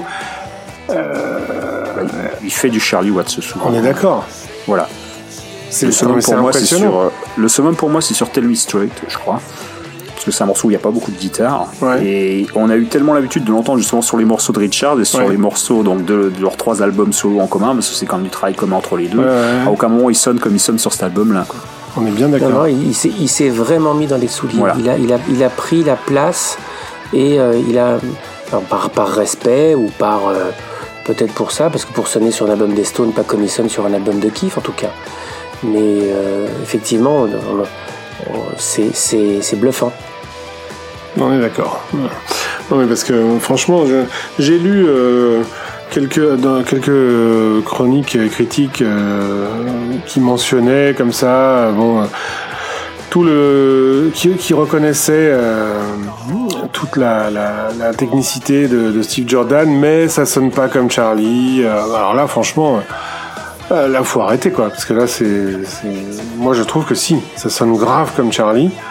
Euh, même dans la prise de son, euh, là, là, pour le coup, le mixage respecte euh, le, bah. le, mix habituel du, du, de la batterie. Enfin, et encore, euh, il y a eu, par exemple, sur sur Voodoo Lounge, y a, la batterie est vachement plus mise en avant qu'elle ne l'est là. Ah bah c'était une, c'était une des spécialités de, des albums produits par Donoise. Hein. Ouais complètement. Donc là, vraiment, euh, c'est effectivement, il s'est mis dans le moule, quoi. Hein. Complètement. Bah, il faut pas oublier qu'à la base, euh, Steve Jordan, c'est un musicien de studio, donc il s'est toujours adapté. Justement, quand on l'a entendu avec, avec Richards, il était là, euh, comment dire, il, pouvait, il avait une liberté de création, puisqu'il il était, il était co-créateur du truc. mais à la base, oui, c'est un musicien de studio, donc il s'adapte à ce qu'on lui dit de faire aussi. Et je pense que là, le, la volonté aussi est de de ne pas bousculer la maison Stones. Quoi. Ouais. Oui, mais alors après à choisir, je préfère qu'il sonne comme ça que, que comme sur les albums des Winos, hein, c'est sûr. On est d'accord. Euh, mais euh, bon, voilà. Euh, donc Live by the Sword, ben voilà, moi j'aime bien vous. Ah oui, oui, oui, le morceau que j'aime bien aussi. Je trouve que tu parlais de la voix de Jagger, là je trouve qu'on a, on a un, bon truc. Enfin la voix particulièrement, j'aime voilà, j'aime bien aussi ce morceau pour ça. Voilà. Ouais, moi c'est peut-être ce que je préfère parce que le morceau lui-même je trouve un peu lourd, un peu un peu relou, un peu ça manque de finesse je trouve. Il y a un petit côté euh, presque glam rock par moment, un peu. Ouais, je le trouve un peu euh, gagasque mais un peu fun. Il a un côté euh, voilà, enfin il a un petit côté. J'aurais bien vu ça chez les Faces ou chez Rod Stewart quoi. ce côté un peu rock. je sais pas, ouais, un peu festif, un peu. ouais, voilà. qui, qui est pas le truc habituel des Stones non plus. Bah, euh, donc sur le coup, j'étais déçu euh, que justement que le morceau, enfin en fait les deux morceaux que Charlie finalement euh, sont pas des morceaux sur les, enfin typiques de ce qu'on a pu entendre chez les Stones euh, jusque là. Euh, donc ça laisse un petit côté, voilà, que ça soit Messy Up ou celle-ci, c'est pas des trucs habituels. Donc j'ai une petite frustration par rapport à ça. c'est peut-être ce qui me gêne aussi, je sais pas. J'ai je, pensé aussi à alors bon Live by the Sword un peu moins, mais It Up vraiment beaucoup. J'ai été déçu effectivement que ce soit ce morceau-là qui sur lequel enfin qui a été choisi avec avec Charlie. Il, y en a forcément d'autres. Puis l'histoire de, de Bill Wyman, euh, bon peu importe il fasse un overdub de, de basse comme l'a fait comme l'a fait McCartney de son côté Là, le problème, c'est qu'on l'entend pas, quoi. La bah basse, c'est la, elle a ce petit son de fuzz, comme euh, les peu de fois on entend la basse dans le morceau, elle a ce petit son fuzz, euh, comme on peut entendre sur euh, Get Close, sur quoi. Il y a une, uniformisation du son de la basse sur l'ensemble du, de mmh. l'album. Mmh. À l'exception particulière donc de, du, morceau que McCartney où c'est volontiers vraiment bien bourrin là. ce qui fait que voilà la, la, la participation de Bill elle est, elle est purement symbolique Bon, on savait qu'elle serait symbolique. Hein. Il a fait son overdub de son côté à Londres, comme on l'avait dit. Euh, mais on aurait aimé, pour le coup, entendre cette basse chaude qu'on a entendue dans les années 70, quoi. Euh, enfin, jusque, jusque 89, quoi. Oui, que ça amène quelque chose musicalement et mmh. pas juste euh, le nom sur juste la, quoi. Tout à fait. Bon. Euh, Driving Me Too Hard. Donc là, effectivement, tu l'as dit tout à l'heure, David, c'est le, le riff d'intro de Tom Dice.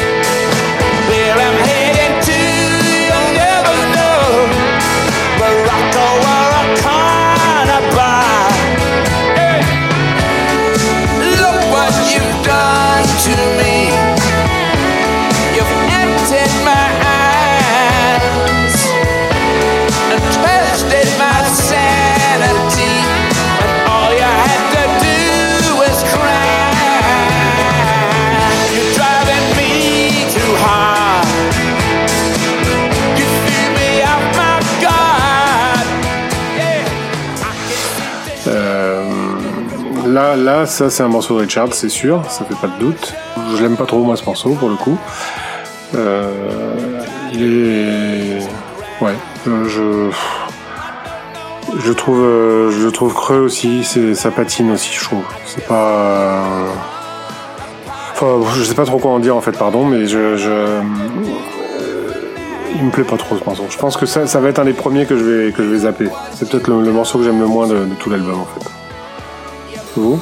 Sans rien, rien de particulier, pareil, à part, je te dis, se souvenir que c'est le que ça démarre comme Tommy Dice. Euh, euh, non, sans, sans, plus, je l'écoute euh, dans, la, dans la continuité, mais voilà, ça passe.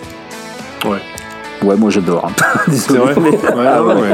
ouais, je, suis dans mon élément là complètement. Il y a le, petit solo tout pourri de Richards en plein milieu. Ouais, non, il y a, il y a tout sauf que je, enfin, je, lui trouve plus de, comment je le trouve plus intéressant que certains. Il y, en avait eu deux ou trois dont on, parlait tout à l'heure. Là, il y avait eu, il y avait eu Lodern notamment sur Bridges to Babylon où euh, je suis en train de les chercher en direct parce que je commence à, me faire vieux, je commence à avoir du mal avec les titres.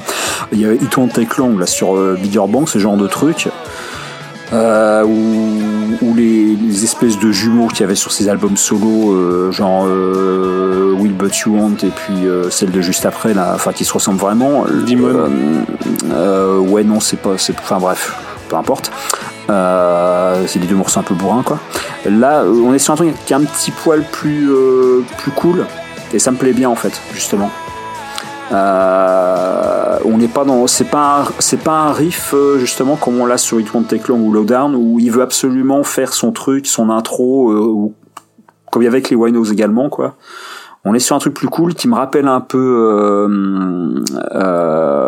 comment il s'appelle, l'un des deux morceaux justement qu'il y avait sur le DVD de Bigger Bang là. c'est dingue que j'ai des trous de mémoire à ce point-là. Under the Radar. Ouais, ça, voilà, Under the Radar. Je, je, sais pas pourquoi j'ai décidé de pas le retenir. Donc on est plus dans ce truc-là, quoi. Donc euh, ça peut effectivement être euh, de la facilité. Mais bon, je crois que c'est parce que je suis fan du style de Richards en fait, tout simplement, ou de Richards tout court. J'aime ce morceau. pas aller plus loin, je crois en fait. Oui, oui, tu parlais de Tim Jagger, voilà, bah moi c'est Tim Richards, voilà, c'est ça. Non mais sérieux en plus, je crois que c'est involontairement, je le vois justement, l'écoute de l'album, c'est voilà, c'est ça en fait. Ok, bah donc ah, après il y a le, le morceau chanté par Keith, donc Tell Me Straight.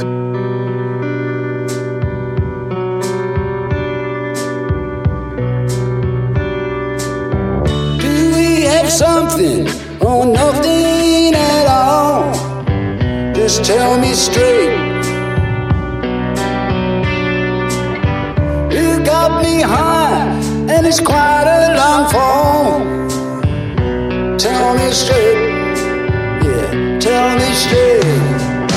How do we finish? How do we start? Tell me straight.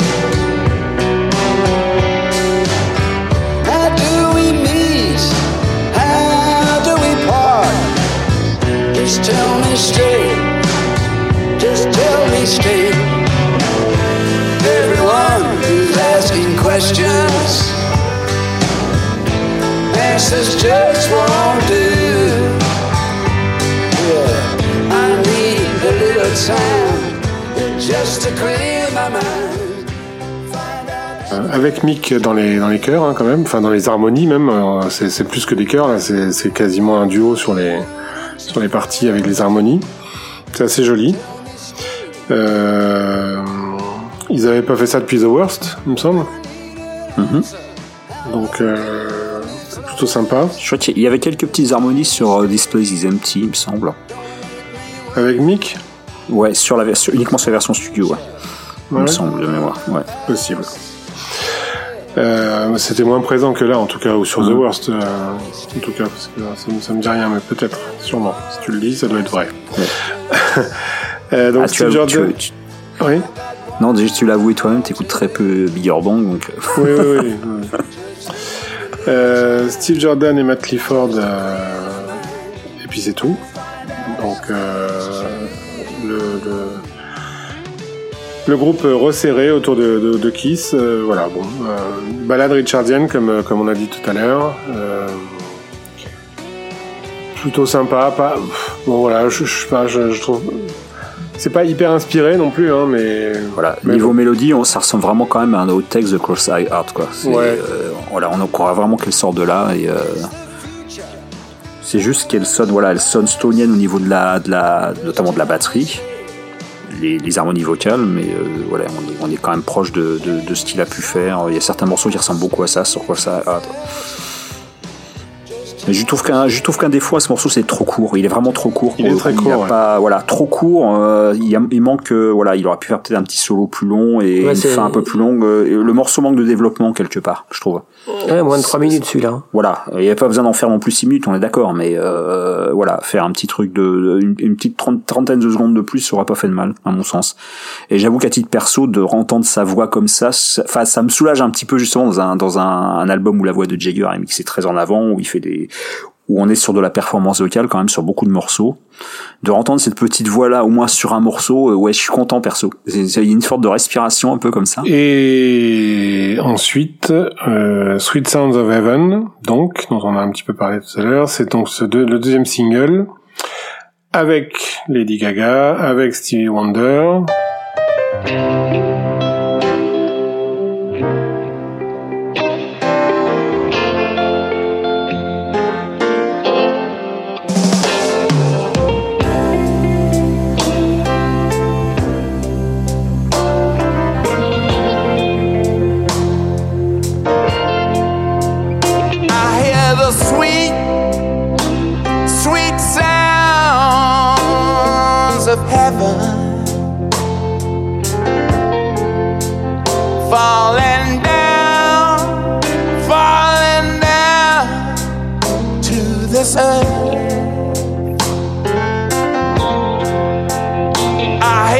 sweet, sweetest sound of heaven. Drift and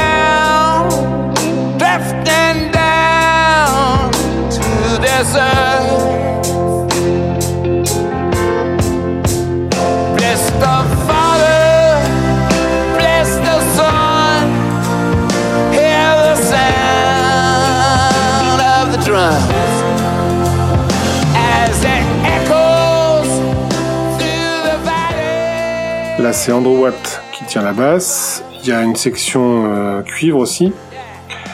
Euh, enfin, il y a un, sax et une trompette, hein, c'est tout. c'est tout. Voilà, il n'y a pas non plus, euh, c'est pas un big band. donc un morceau long, hein, 7 minutes 20. une espèce de gospel assez qui s'enflamme assez vite. Euh, moi j'adore, hein, perso. Je. Ah mais énorme. J'aime vraiment beaucoup. Oui, beaucoup, beaucoup. Je suis d'accord. C'est pour moi, c'est pas loin d'être le meilleur morceau de l'album. Euh, je trouve euh, que Lady Gaga est excellente. Alors, on en parce qu'elle en fait pas trop. Bah, elle, bah, quand même, elle envoie du bois, mais mais elle, reste, elle, chante. Elle chante pas dans un duo, hein. Hein? On n'est pas dans un duo quand même. C'est pas, euh, on n'est pas dans un vrai duo. Hmm, bah, elle est pas au cœur hein, non plus. Hein, non, elle est pas au cœur, mais c'est pas, c'est pas un échange, c'est pas un vrai duo, je trouve. Pourquoi tu dis ça? Je comprends pas. Parce que. Ben, Justement, ils se répondent euh, sur, la, sur toute la deuxième moitié de la sur la deuxième partie. Mais c'est vrai qu'au ouais, la deuxième partie, mais c'est c'est Jagger qui chante. Oui, elle, bah oui. elle, elle, elle, arrive un petit peu. Elle vient progressivement. En fait. Elle vient progressivement. mais c'est chouette. C'est pour ça que bien sûr que c'est ah mais c'est très chouette, j'aime beaucoup. Mais c'est mais par contre, je, pour moi, c'est pas un duo. Après voilà, peut-être. Non, ça, ça se rapproche en fait de ce que de ce que les Stones faisaient avec Lisa à l'époque où ils reprenaient euh, le, le, morceau de Red Charms là, en, en 2000 en 2006 Night Time is the right time. Ouais. Voilà, Night Time is the right time où, euh, où euh, donc Lisa arrivait sur euh, genre le, troisième troisième couplet ou quelque chose comme ça quoi. Puis elle faisait toute la, toute la dernière partie du morceau en duo. Il y a un peu de ça en fait. C'est progressif quoi Ouais, c'est progressif, mais pour mais voilà, mais je, mm. je, que tu dises featuring, featuring Lady Gaga, mais c'est pas c'est pas duo avec Lady Gaga. En tout cas, voilà, c'est comme ça que j'interprète le truc. Oui, oui, d'accord. Euh, voilà. D'accord, d'accord, d'accord. Mais mais mais c'est absolument pas euh, une critique mauvaise quoi que ce soit. Je, je le redis, ce morceau, je l'adore. Comme tu disais, pour moi, c'est peut-être le, le, meilleur de l'album, vraiment. Euh, enfin, j'ai une mention particulière pour le, pour le suivant quand même, ça c'est encore autre chose. Et, pour moi, ce morceau Sweet Sound of Heaven, euh, j'en ai parlé avec quelques, quelques camarades quand même avant vous pour garder la fraîcheur, on a dit, mais je trouve qu'il a des sonorités des chutes d'Exile. Sur, voilà, c'est mon avis. J'y retrouve avec, avec, les cuivres, avec euh, la, la, mélodie. J'ai trouvé, et la voix de Mick, j'ai trouvé des, je trouve que ça sonne un peu comme euh, les morceaux qu'on a eus en 2011 euh, qu'on appelait les chutes, voilà, les, les, outtakes d'Exile, voilà, qui n'étaient pas forcément des outtakes d'Exile. bref, voilà, c'est mon avis sur ce truc.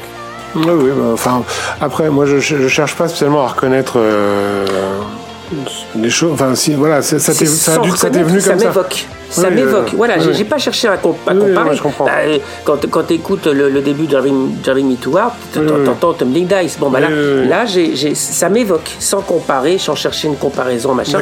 Ça m'évoque, ça m'a évoqué ça. Hmm. Euh, et alors, par contre, c'est le, seul échange qu'on ait eu euh, un petit peu avant, justement, parce que ce titre-là est sorti, euh, pardon, en avance. Euh, et donc on a un tout petit peu échangé, euh, David, toi et moi. Euh, et, tu me disais que Lady Gaga ou, ou, Lisa Fisher ou Mary Clayton, ça aurait été pareil. Euh, en fait, non. T'es revenu là-dessus parce que je suis pas d'accord avec toi, moi. Non, je suis revenu. C'est en fait, je, c'était pas par rapport à l'artiste en soi, c'était par rapport à ce que je disais. C'est pas un duo. Voilà. C'est pour moi encore une fois, c'est pas un duo. Donc.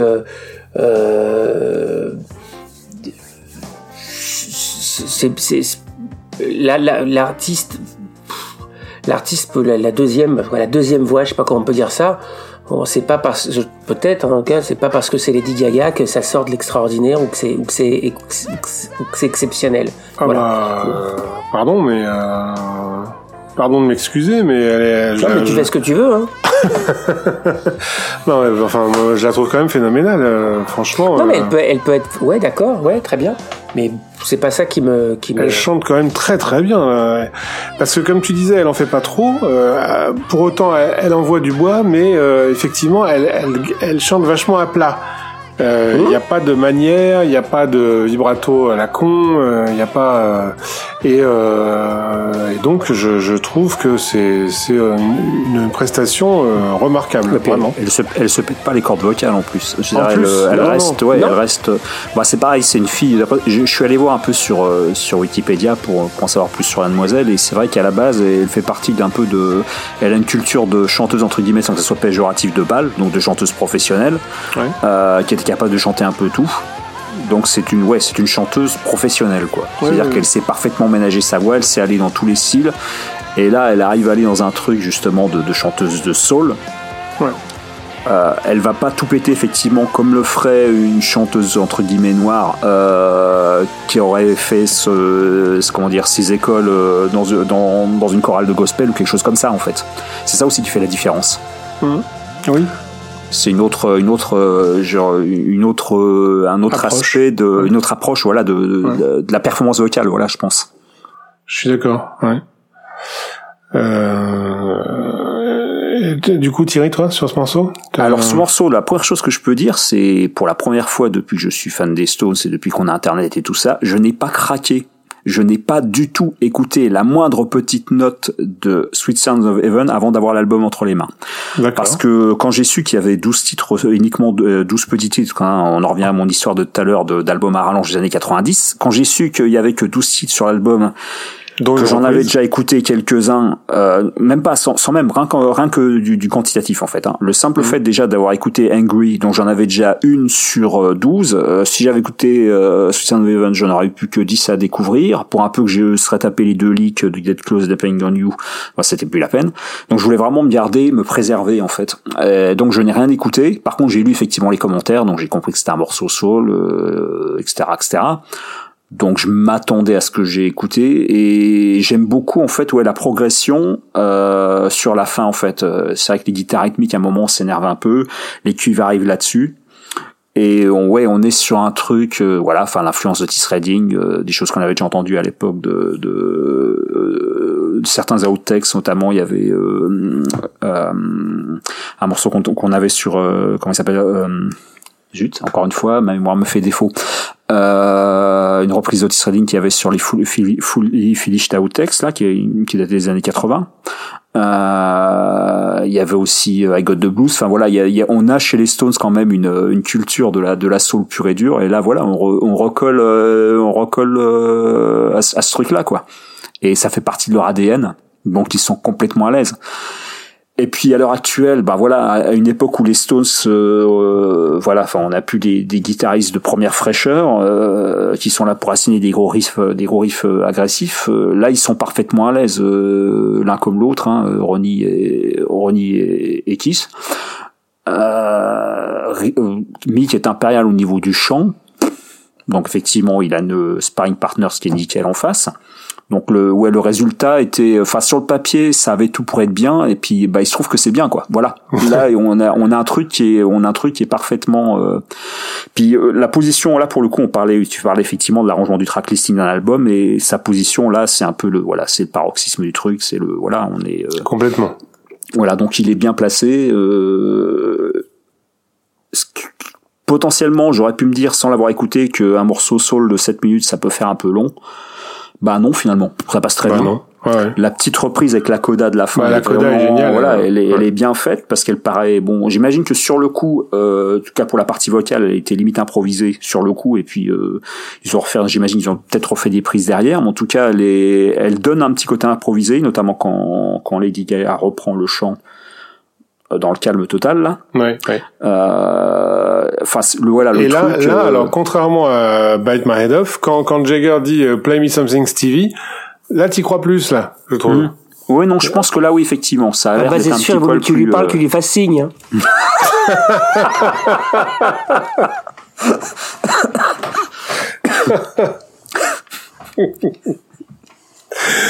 euh, oui, c'est sûr. Ouais, c'est sûr. non, enfin, en tout cas, voilà, le, le truc, le truc est complètement, enfin, le, le morceau est complètement réussi, quoi. Et c'est vraiment bien. Là, on oublie justement tous les tics euh, du reste de l'album, les, les tics concernant justement la façon dont tu as mixé la basse, etc., etc. On oublie dans ce morceau-là, effectivement. Donc, pour le coup, ce que tu parlais, David, les réminiscences des, des outtakes d'Exile et tout ça, je suis pas allé jusque là, moi, quand j'ai écouté ça, j'ai pas ressenti ça, mais on est effectivement pas loin. On est vraiment dans le, dans, dans l'ADN des Stones, quoi. Donc forcément là, ouais, on est. Euh, enfin, j'ai lu ou entendu, je n'ai lu aucune critique négative sur ce morceau et je pense que c'est justifié quoi. Ouais, le morceau dont je cherchais le titre, c'était Dreams to Remember. Voilà, ça vient de me revenir. Donc, c'était une reprise de Otis Redding qu'ils avaient fait, euh, je crois c'est en 85, qui est plus ou moins sur la même la même trame, la même suite d'accords. Et euh, voilà, c'est un truc que les Stones font naturellement, ont toujours fait naturellement, même justement en rentrant en studio euh, avant d'enregistrer leur propre morceau, lors des, des comment des quand ils passent des journées entières avant de avant de, de, faire quelque chose de sérieux dans les séances de pré-production en quelque sorte là. C'est partie de ces choses qu'ils ont toujours joué en fait. Donc euh, ça vient ça vient naturellement.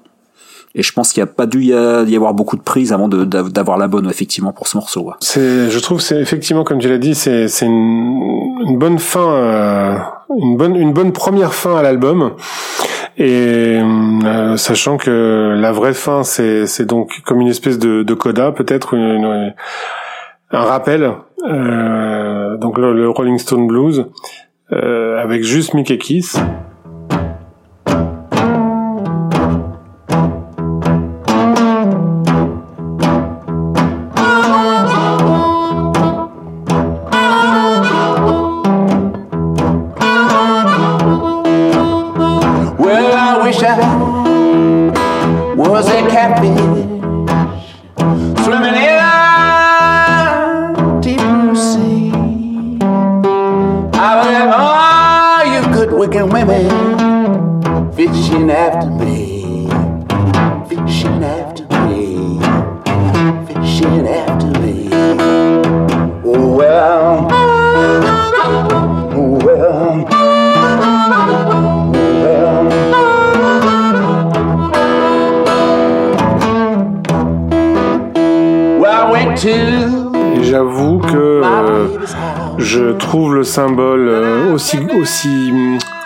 Vais pas dire grossier parce que c'est c'est pas le mot mais euh, aussi évident soit-il je, je le trouve joli comment?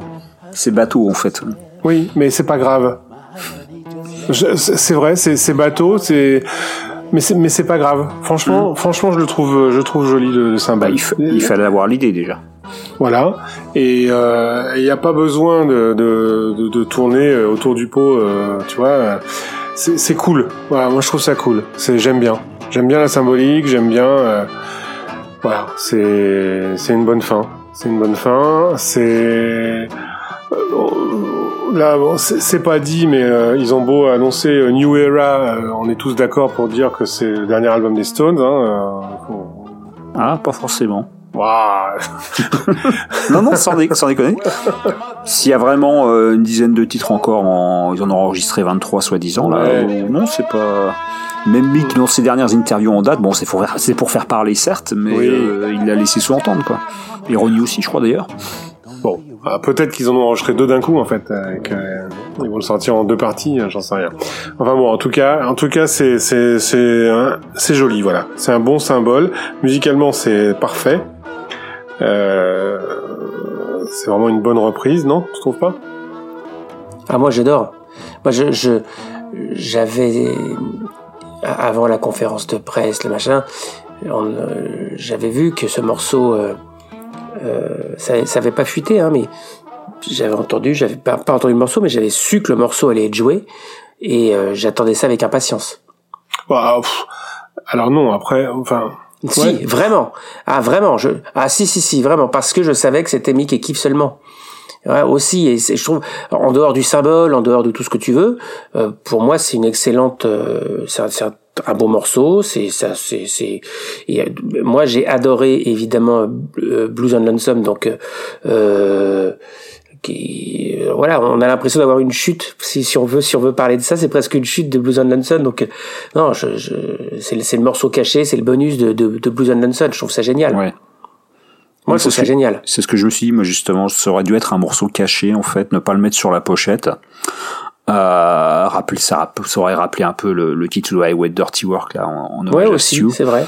Donc euh, plutôt un morceau j'aurais vu un morceau caché parce qu'il est pas très long en plus euh, donc moi, par exemple, ça fait, moi, il va être systématiquement zappé. Le morceau s'arrête justement. Le, la, la, fin est tellement bien pour euh, pour le morceau précédent que même déjà là, hein, mes écoutes actuelles, euh, Rolling Stone Blues, il passe, il passe déjà pas. Moi. Et bon, après, je suis pas un fan de blues. Euh, déjà, quand j'écoutais Cross Eyes Hard de Richards, je virais toujours son intro là le, morceau Cross Heart, qui est lui-même une parodie euh, de, de, de the Highway. Je le vire déjà systématiquement. Donc euh, ouais, là je, je sais que je l'écouterai pas. j'ai pas envie d'écouter ça en fait. J'ai pas envie d'écouter. Je suis pas un fan de. J'avoue, je suis pas un fan de blues euh, en règle générale. Enfin, c'est pas que j'aime pas, non, faut pas exagérer non plus. Hein, mais c'est pas c'est pas ma musique préférée. Euh, blues acoustique encore moins. Donc euh, ouais, Blue and Lonesome, j'ai jamais été fan du tout. C'est le disque des Stones que j'aime le moins de leur carrière, rien que ça. Euh, et euh, voilà, donc j'ai pas autant oui, je trouve ça sympa, mais euh, voilà, j'ai pas envie d'écouter. Voilà. ah je suis pas là pour ça. Ouais, non, c'est franchement, c'est voilà, tu vois, c'est j'assume parfaitement de préférer euh, Mess It Up après à Rolling Stone Blues, mais c'est vraiment une histoire de, de comment dire de, de là pour le coup de goût et de sensibilité musicale, clairement. Ouais, ouais, ouais, Donc voilà. Ça veut bien dire que c'est un excellent album finalement parce que chacun de nous trois on n'aime pas les mêmes choses et, et, et donc dans les douze titres on a bah, ils sont tous aimés mais pas, pas par la même personne. bah oui, c'est ça. Tu vois que 12 ça suffit. non, par contre, j'ai toujours aimé les Stones ces dernières, enfin notamment dans les années 80-90, euh, cette très bonne habitude qu'ils avaient de mettre des blues sur les phases B parce que les morceaux du genre The Storm, Fancy Man Blues et compagnie, c'est des morceaux que j'adore. Là, on est sur du blues électrique typiquement C'est drôle que tu dises ça parce que j'allais justement, j'avais cette idée en tête, j'allais enchaîner là-dessus en disant que aucune phase B. Voilà, on est plus. ah bah oui, malheureusement, oui. Ils ont soi-disant enregistré 23 titres. Euh, ils, ils, ont sorti déjà deux singles. Il y a rien avec quoi, que dalle. Euh, c'est dommage, c'est dommage.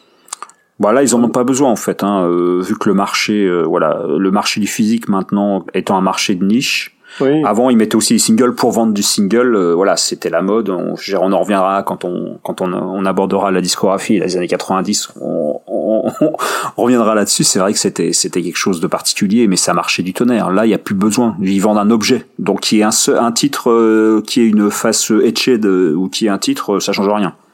Donc euh, clairement pour la pour les gens qui achètent le produit, un titre ou, deux titres, ça ne change absolument rien. Clairement. Oui, oui, oui je comprends tout à fait l'aspect marketing. Je suis d'accord, c'est vrai. Euh, c'est juste dommage, quoi. Voilà. Ah, oui, c'est oui, oui, c'est clair que c'est. On se rappelle une époque où on achetait systématiquement, euh, on, on guettait. Euh, de temps en temps, on avait même des, des morceaux qui n'existaient qu'en version vinyle ou en version limitée. C'était c'était le plaisir de, de, de, de, la collection pour les fans, quoi. Oui, oui, bah, enfin, sur, que ce soit sur Voodoo Lounge ou sur euh, Babylone, il y a quand même eu une, euh, une tripotée, de phase B, quoi. Hum. Donc, euh, dont certaines qui ont vraiment complètement disparu euh, aujourd'hui. Hum. je pense à, à, ma balade préférée du monde, Anyway You Look At It, euh, qui est un morceau qui a disparu euh, corps et bien, alors que c'est le plus beau morceau des Stones, euh, tout morceau confondu de toute leur discographie, quoi. T'exagères. euh, bon bah écoutez donc c'est bilan bilan positif quand même hein, sur cet album des Stones qui a été il a été numéroté, je sais plus combien dans la presse, 24, 28, je sais plus. J'arrive, ça me fait toujours marrer quand comment comment ils font pour compter euh, Je ne sais pas ce qu'ils prennent en compte exactement. Tu parles de de quel de quel compte d'espèce de classement? Non non non non. Euh, le, combien tième album c'est euh, dans, dans Ah oui, 24e. Oui, c'est ça. Pardon, je crois que c'est ça, 24e. Ouais. Eh oui, je sais pas comment ils comptent. Ouais, effectivement. Hmm. Non, je crois que tu, non, non, je crois que tu parlais de chiffres, euh, de chiffres, ah, de, chiffres de vente. Ah non non, ça je sais pas. Vous avez des infos là-dessus? Eh ben, alors le, le plus de 40 000, plus de 40 000 à ce jour je parle en France, hein. Donc, euh, donc numéro 1 en France, il est numéro 1 en Angleterre également.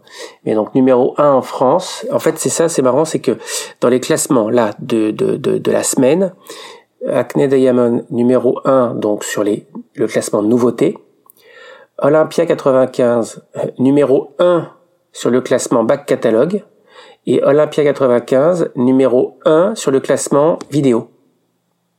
Voilà. D'accord. Ok, bon bah. Comme ça, les choses pas sont mal claires. quand même. Ça, ça remet, ah ouais, ouais. ça remet, en place. au milieu du village. enfin, de nos jours, ça ne veut plus dire grand chose. Hein. Quand on sait que euh, combien c'est maintenant un disque d'or, euh, c'est 100 000, oui, oui, 50 000, non, je, sais plus. plus. Enfin, non, mais ce qui, voilà. ce qui est surprenant, c'est que le numéro 1, on va parler numéro 1, c'est euh, c'est 40 000 et euh, je sais pas qui est le numéro 2 mais enfin ça se trouve là on le trouve très facilement mais le numéro 2 on passe de 40 000 à euh, peut-être euh, 7 000 8 000 j'en sais rien mais voilà hein, les les chiffres sont euh, sont, sont plus du tout les mêmes. On peut parler peut-être maintenant du, du concert, hein, euh, concert au Racket Club à, à New York qu'ils ont fait le, le, 19 octobre dernier. Surprise, hein Quelle surprise euh, Bah oui. Donc euh, le, enfin, la, veille, ça, la, ça avait été bien sortie. amené quand même parce qu'il y avait hein, toute la toute la, la phase promo euh, grâce aux réseaux sociaux de dire la semaine prochaine ils sont à New York. Euh, c'est venu progressivement quand même c'est venu progressivement. Mm. Mais, mais c'est vrai que c'est pas du tout dans leurs habitudes quand même de, de, de déjà de faire des euh, des showcases ou des trucs. Enfin, c'est pas, ça se fera jamais. Et euh, quand quand il y a eu la promo en 75 de la tournée américaine, jouer deux titres sur un camion, bon, c'était encore un truc. C'est, ils étaient jeunes, hein. Mais euh, là, se dire euh, enchaîner euh, sur scène quelques titres, parce qu'il y a eu sept morceaux, quelques titres dans le cadre de la promotion d'un album où on sait qu'ils ont dû forcément répéter un petit bout à un moment donné. Bah, c'est c'est une, une, belle performance, je trouve. Donc là, oui, sept titres euh, avec effectivement un personnel réduit. Euh, donc Matt Leaford, Daryl Jones à la basse, et euh, qui était la choriste? Channel Haynes. C'est ça. Ouais. ouais.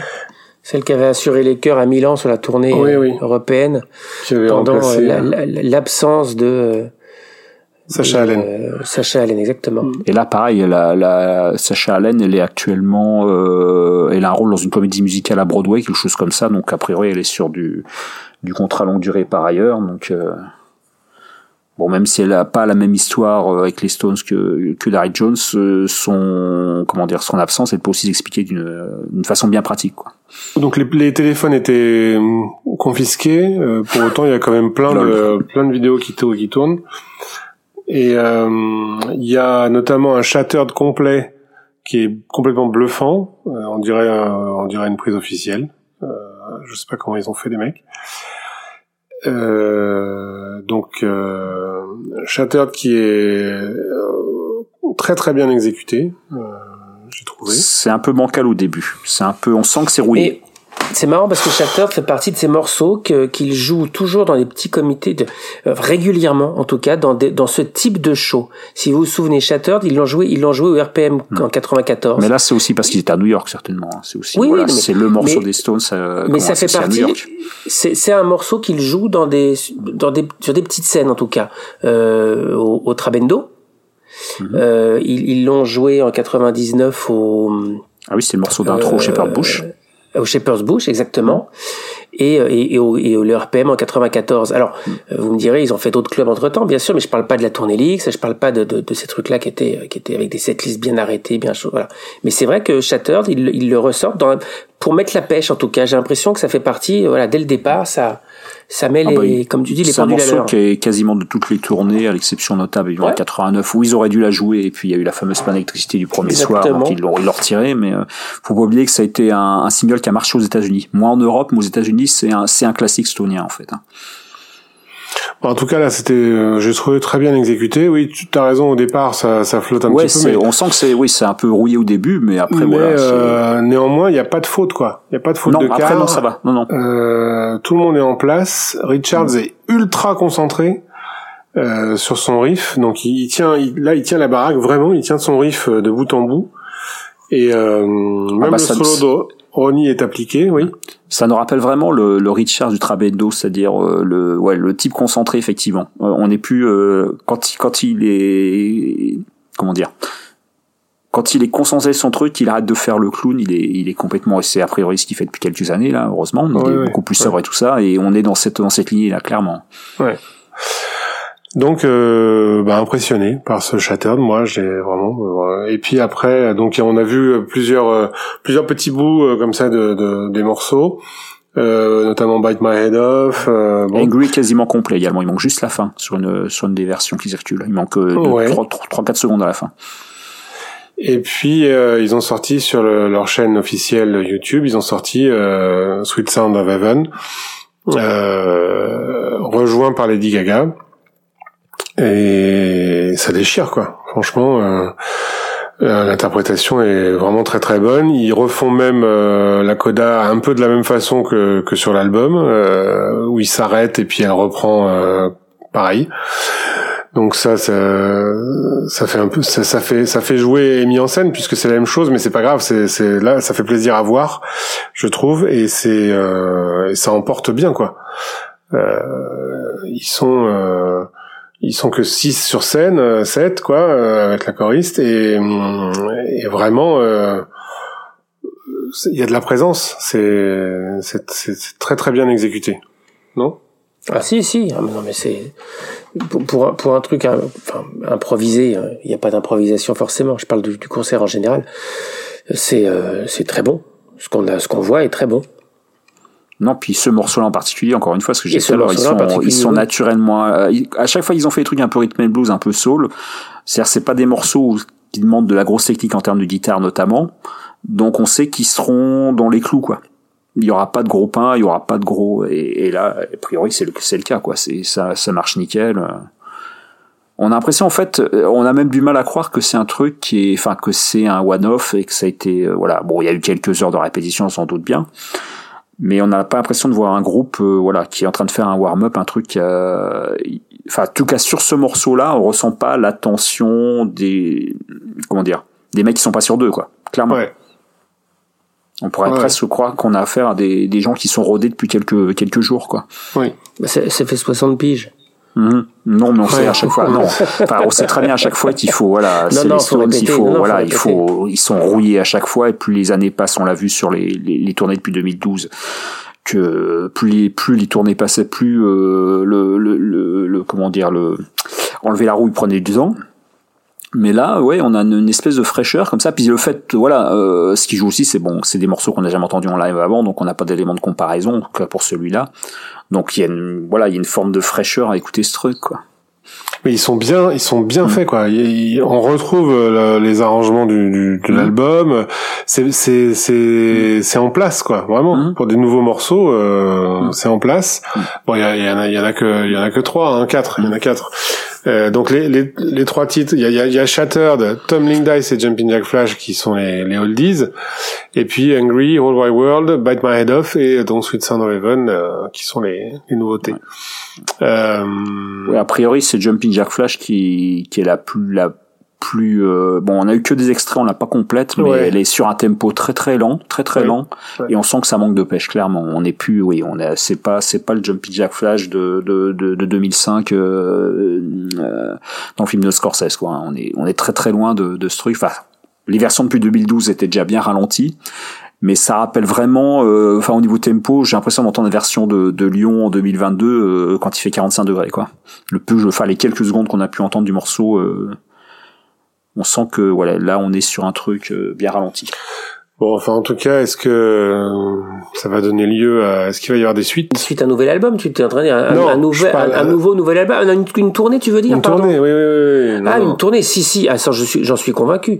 Euh, il y a des dates qui sont en train de se mettre en place même Jagger, pareil, ça fait partie des choses qu'il a, dit, euh, qu'il a dit, euh, voilà, en pointillé dans les interviews, quoi. Il a fait comprendre que, voilà, s'ils avaient dû... Si, clairement, il l'aurait dit s'il y avait rien. Ils auraient rien fait déjà, ils auraient pas parce que là, ils avaient aucune obligation de le faire. Ce, ce petit, euh, ils ont fait tellement de promos en termes de, de, de, passage télé, parce qu'on oublie, on n'a pas parlé du passage télé, notamment chez Jimmy Fallon avec euh, Keith Richards qui a fait son, son petit show avec sa guitare acoustique là. Ah oui. euh, on n'a pas parlé de tout ça, mais euh, voilà, il y a eu tellement entre ça, les pop-up, les machins, tout ce qu'on évoque depuis depuis euh, depuis qu'on a commencé l'émission là.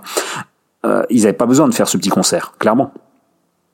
Non, non, c'est sûr. Voilà, donc euh, c'est derrière, c'est une, une façon de tester aussi la machine, je pense. Euh, donc l'accueil de la presse euh, a été euh, unanimement euh, dithyrambique. Hein, j'ai pas, si j'ai lu une mauvaise critique dans le Figaro par Nicolas Ungemunt, j'ai jamais réussi à dire, dire son, son, nom.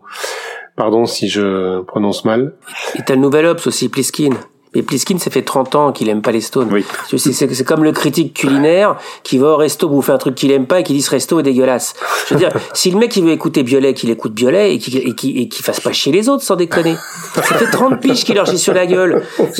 Et d'ailleurs, quand je dis leur chie sur la gueule, le mot chier va très bien avec Pliskin en fait, puisqu'à mon avis c'est sur les chiottes qu'il trouve son inspiration et c'est avec le nouvel parce que je me torche. Donc de toute non, façon. Mais il a le droit de pas aimer. Attends, euh, c'est pas. Mais qu'il écoute Biolay. Moi j'aime bien. Il aime bien Violet, il écoute Violet. Mais moi aussi j'aime bien Violet. pas chier moi. Benjamin, si tu nous écoutes. mais non, mais je dis pas que j'aime pas Violet, je dis que lui il écoute Violet parce qu'il aime bien Violet. Personne ne l'empêche d'écouter Violet. Euh, bon, en tout cas, pour lui, pour le reste, euh, j'ai quand même. Tu m'as énervé là. Ouais, oui, où est-ce qu'il a, rangé ses pilules? Euh, Beaucoup de beaucoup de bonnes critiques quand même. Euh, l'album a été a été salué. À chaque fois, enfin pas à chaque fois, mais j'ai lu plusieurs articles qui étaient sur le thème. est-ce qu'on est-ce qu'on aurait pu s'attendre à ça? On, L'album que personne n'attendait plus. Euh, c'était un peu, c'est un peu ça, hein, c'est un peu là-dessus que le, les articles, euh, c'est un peu autour de ça que les articles tournent. Euh, et donc, euh, le, pour un résultat quand même très très positif dans. Sachant que c'était c'était vraiment pas gagné d'avance, que c'est toujours une problématique les Stones depuis depuis les années 80, on va dire maintenant. C'est s'ils font quelque chose de moderne, ça veut dire qu'ils imitent les jeunes, et s'ils font du Stones, c'est de l'autoparodie. Ouais. Donc très dur de ah. trouver le chemin. Non, enfin, je veux dire, c'est dans le comment dire. C'est parce que je pense évidemment. C'est parce que je pense évidemment. C'est le, c'est le, le raccourci de beaucoup de gens en fait. C'est ça. Oui, mais quand tu dis c'était pas gagné d'avance. Il y a, il y a, enfin, là, je force le respect là, quand même. De toute façon, il y a déjà pour pour 70%, il y a, il y a déjà un avis favorable euh, d'avance, quoi. Parce que, euh, bah, parce que euh, on n'a jamais vu ça. Parce que c'est quand même, parce que voilà, on n'a jamais vu ça. Donc euh, forcément, euh, y remettre le couvert pour euh, ça tient la route. Euh, il y aura pas de mauvaise critique. Enfin, sauf ceux qui effectivement n'aiment pas les Stones. Point. et t'as le droit, t'as le droit de pas aimer les Stones, mais voilà. T'aimais pas plus Tattoo You, Some Girls que que Acting Diamonds. Donc voilà.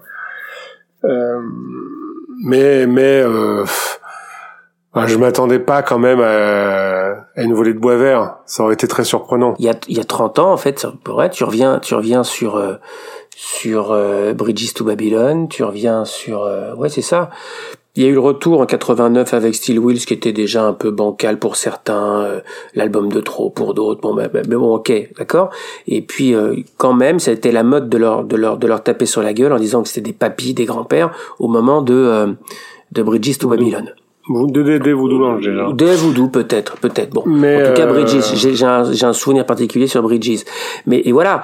Et après, effectivement, oui, c'est fini maintenant ça. Non, mais bien sûr, bah, c'est respectable. Tu te souviens de respectable? Bah voilà, bon, on en revient là, si tu veux, t'es respectable. Voilà, on, on, remonte à ça. Donc évidemment, euh, ça aurait été très surprenant, euh, euh, quand tu dis une, une vallée de bois vert. Euh, mais là, je trouve mal. Enfin, c'est mérité. En tout cas, là, ce qui se passe, je trouve ça mérité. Voilà. Quelques chroniques pour terminer l'émission, euh, des, petites choses qui sont sorties récemment. On va faire assez euh, assez vite. Ouais. Je vais commencer par la biographie de Charlie, qui était sortie en Angleterre évidemment, enfin en tout cas en Angleterre en anglais, et qui a été traduit en français. Biographie officielle hein, par le, journaliste et auteur Paul Sexton. Euh, qui, a, qui, une carrière, euh, qui a une carrière dans, dans, la, dans la presse musicale euh, depuis 30 ans et qui a suivi les Stones régulièrement. Donc c'est une, une, biographie vraiment, voilà, la biographie officielle de, de, Charlie Watts. En français, ça donne Charlie Watts l'anti-rockstar, préface de Jagger et Richard. Et donc la traduction euh, a été faite, c'est sorti chez Harper et Collins. Bon bah voilà, c'est une biographie, c'est une biographie. Je vais pas, je vais pas faire une chronique d'une biographie. Euh, euh, on sait à quoi s'attendre, la vie de la vie de Charlie. Alors on a un peu plus que ce qu'on peut connaître dans l'aspect sans être un, grand fan de Charlie Watts. Là voilà, on, on, on, va un peu plus dans le, on va un peu plus dans le détail, dans dans dans dans au moment de la formation du groupe, sa formation euh, musicale, euh, très jazz, euh, voilà, enfin donc à, à, signaler, c'est vachement intéressant quand même d'avoir d'avoir cette biographie traduite. Euh, moi, je voulais revenir sur Johnny Mitchell qui mm, a sorti le volume 3 de ses archives. On avait parlé des, enfin, j'avais parlé des deux premiers volumes déjà dans, dans les précédentes émissions. Euh, j'aime toujours autant. Donc là, c'est le volume 3 est consacré aux années euh, Asylum, puisque euh, c'était son le label sur lequel elle a signé à partir de 1972. Donc c'est un, une période donc qui couvre les années 1972 à 1975. c'est-à-dire à ce moment-là, donc ça, ça c'est la suite, c'est la suite, pardon, de l'album Blue, qui, qui, terminait la période précédente. Euh, Blue, qui est un, un chef-d'œuvre, euh, enfin qui, voilà, peut-être la, la, la, plus grosse pierre dans son dans sa discographie. Euh, donc, et donc ça couvre trois albums euh, studio, For the Roses, Court and Spark et The Hissing of Summer Loans. Euh, et donc ça, c'est une période un peu où elle, a, qui marque un, tournant dans sa carrière puisqu'elle abandonne un petit peu la, la Californie, le, le, son West Coast euh, folk qui a fait sa sa réputation et sa, son succès jusqu'à présent. Euh, et elle est elle se sépare de, de James Taylor et elle, euh, elle, euh, elle, traîne de plus en plus avec euh, Crosby, Stills, Nash Young. Et donc sur ce sur ces archives là, on trouve ben, on trouve des lives, on trouve des des démos, des morceaux inédits. Euh, on trouve euh, bah, des albums, des morceaux avec euh, Nash et Stills, euh, un autre morceau enregistré avec Neil Young et les Stray Gators, puisque à cette époque-là Neil Young faisait enregistrer Harvest.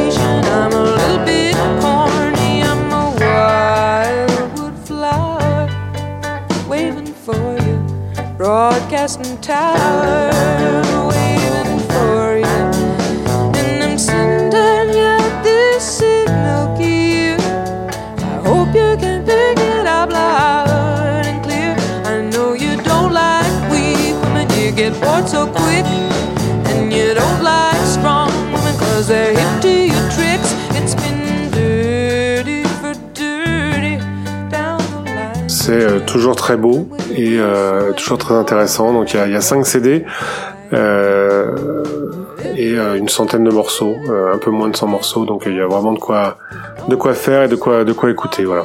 Et, et pour compléter ça, je voulais aussi revenir sur le live at Newport.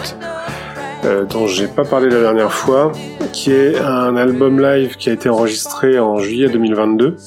Donc c'est son son retour sur scène. Enfin, c'est pas vraiment un, retour puisque c'est juste un one shot. Elle, elle, elle, est pas repartie, mais il faut savoir qu'elle a fait un AVC en, 2015, qui l'a euh, quand même sérieusement euh, touché, et elle s'en est plutôt bien remis à tel point que donc en 2022, elle a fait ce, ce concert euh, organisé par Brandy Carlyle, Carlyle où elle a joué euh, au festival de Newport, donc où elle a joué assise et, euh, et avec euh, où, la tonalité des morceaux a été abaissée un petit peu et euh, elle est tout à fait impériale et d'une très grande classe. voilà, elle est, elle est soutenue par un par un backing band complètement fan. voilà, donc c'est un, un, album, un live à la fois prenant et émouvant et, intéressant. Voilà, pour ceux qui aiment Johnny Mitchell, évidemment. Euh, est-ce que Thierry, tu nous fais un petit laïus sur le, le Young euh, dont on avait avec la pochette de Ronnie Wood? Bon, allons-y, ouais. Histoire de, comment dire, de, de, de respecter la tradition du Young du mois. Hein bah oui, quand même. je vais vous faire plaisir. Hein. Je vais pas vous enlever ce plaisir-là, non, ça serait, ça serait dommage. Ouais, donc on avait parlé la dernière fois rapidement avant qu'il ne sorte, donc d'un, d'un album de Young qui s'appelle euh, Chrome Dreams. Donc Chrome Dreams, il fait partie des originales, euh, non, euh, special release séries euh, de ses archives. Donc les special release séries sont les albums inédits d'époque. Hein, faut comprendre un peu le concept. Euh, C'est-à-dire que Neil Young changeait d'avis euh, tous les 15 jours, en gros. Donc il avait des idées d'albums en tête, il enregistrait des sessions, il se, voilà, il mixait, il faisait un master, et puis euh, au dernier moment, avant d'envoyer ça euh, à la maison de disques pour commencer la promo et tout ça, bah il changeait d'avis, il mettait ça au placard et il repartait dans autre chose. Euh, c'est ce qui nous a valu, euh, comme ça, tripoter d'albums qui ne sont jamais sortis ou certains qui sont sortis euh, de deux ou trois ans après leurs enregistrements. Donc Chrome Dreams fait partie donc de, de, ces albums inédits. Euh, il aurait dû sortir donc en 76, 76, hein, enfin fin 76, début 77 plus exactement. Euh, et euh, celui-là était particulièrement avancé puisqu'il y a eu un, à l'époque un acétate qui a circulé, euh, enfin même plusieurs exemplaires parce que il y a eu, il y a eu vraiment des, des, des comment dire, des, même des, des articles dans la presse, dans Rolling Stone ou, autre, ou d'autres magazines, qui annonçaient le titre de l'album, euh, qui annonçaient éventuellement le contenu de l'album. Euh, il y a un de ces acétates d'ailleurs qui a circulé, euh, voilà, qui a, qui a, donné naissance il y a, il y a, au moins, il y a au moins 30 ans de ça, un bootleg qui a circulé, euh, qui circule encore de nos jours. Euh, donc euh, il a fini finalement, il s'est décidé par le sortir cet album-là parce qu'il a sorti il y a quelques quelques années déjà plusieurs albums. Hein. Il y avait eu, on avait déjà parlé, je pense, il y avait eu Hitchhiker, il y a eu euh, Hitchhiker, il y a eu euh, Homeground, qui sont tous plus ou moins des albums d'époque, sauf que ceux-là n'existaient pas matériellement euh, sous forme de bootleg, donc ils avaient juste un statut comme ça de titre, on va dire, sans savoir, on savait pas vraiment forcément ce qu'il y avait dessus, alors que Clone Dreams, il circulait, on avait vraiment une liste de morceaux, on connaissait tous les morceaux. Euh, donc la particularité de ce disque, en fait, c'est que il était retiré au dernier moment pour enregistrer d'autres morceaux, mais il a gardé une grande partie quand même. C'est-à-dire qu'en gros, euh, sur la, moitié des morceaux de, de, de Dream se retrouvent sur euh, American Stars and Bars, qui est sorti à sa place. Certains ont été enregistrés, enregistrés dans des versions différentes. Euh, certains morceaux ont été ressortis plus tard. Par exemple, le morceau d'introduction, Pocahontas, qui est un de ses grands classiques, euh, on retrouve en fait la même version avec des overdubs en plus sur euh, l'album Rust Never Sleeps. Et euh, certains autres inédits sont sortis dans le coffret des archives volume 2 qui est sorti il y a deux ans. Ce qui fait qu'au bout du compte, ben, quand on fait la synthèse, il n'y a que deux morceaux purement inédits officiellement, mais qui circulent en bootleg. Euh, sur ce disque. Autrement dit, euh, spontanément, je dirais, il est réservé aux fans et à ceux qui achètent toute la collection pour les avoir, euh, voilà, dans l'étagère, comme ils sont tous numérotés, n'est-ce pas? Donc c'est un super disque, c'est un super grand disque, mais le contenu est tellement connu que, voilà, on n'a pas le plaisir de la découverte comme on a pu l'avoir justement avec une grande partie de, de Homeground ou de Hitchhiker qui était sorti il y a quelques années. Donc on n'a pas, voilà, c'est une nouveauté sans en être une. Oui, mais ils sont numérotés. Ça n'empêche, ça n'enlève rien à la qualité artistique du truc. Et puis évidemment, ils sont numérotés, donc forcément, on va pas laisser un trou dans le dans, la, dans, la, dans, la, dans, la bibliothèque. Voilà. Et d'ailleurs, à propos de numéros et de bibliothèque, donc euh, sorti en même temps, euh, oui, je crois que c'est un peu en même temps, quelques, quelques jours plus tard, euh, un disque qui s'appelle Odeon Budokan, qui n'est sorti qu'en vinyle mais qui existait quand même en CD puisqu'il faisait partie des, des archives Vol 2, c'est-à-dire qu'il est sorti en vinyle de façon individuelle, mais euh, pour l'avoir en CD, il faut avoir uniquement le, faut avoir le coffret volume 2. Donc Odeon Budokan, c'est encore un autre album inédit d'époque. Euh, D'ailleurs, je crois que c'est toi, David, qui m'avait posé la question pourquoi est-ce qu'il n'était pas sorti dans la série des bootlegs euh, officiels bootleg série, c'est ça, il me semble. Tu m'avais posé la question par euh, par message, et je t'avais répondu en fait, bah, tout simplement que les, les officiels bootleg série, comme son nom l'indique, c'est des parutions, il pas fait paraître officiellement soit des bandes audience d'époque et des sorties en bootleg, soit les versions soundboard de trucs qui existent en bootleg. Alors que celui-là fait partie euh, des albums inédits, c'est-à-dire que c'est un album qui a été mixé à l'époque, euh, enregistré à l'époque, mixé à l'époque euh, avec son, fidèle complice David Briggs. Il y a un master qui existe, sauf que celui-là ne circulait pas en bootleg, mais le projet, à un moment ou dans l'année 76, c'était de sortir un album live donc euh, moitié enfin de, de 12 titres euh, enregistrés donc moitié acoustique moitié électrique enregistrés en partie euh, à Tokyo en partie à Londres et puis euh, pour une raison que ce grec qu'on ignore complètement au dernier moment il a arrêté le truc il est parti dans un autre projet je pense que l'autre projet de l'époque, a priori, ça doit être au printemps 76, c'est quand il est parti en tournée, et qu'il a enregistré l'album avec Stephen Stills, qu'il est parti en tournée avec le, le fameux Stills Young Band. Euh, et donc l'apparition de l'album euh, euh, Long May You. Et donc le, le fameux album Odeon Budokan, bah, il est jamais sorti. Il a fallu attendre donc le coffret des archives pour avoir en CD. Et donc pour les amateurs de vinyle, il vient de ressortir en vinyle. Donc c'est du Union Crazy Horse 76, donc euh, c'est c'est juste parfait en termes de musique. Il hein. y, a, y, a, rien à dire là-dessus non plus.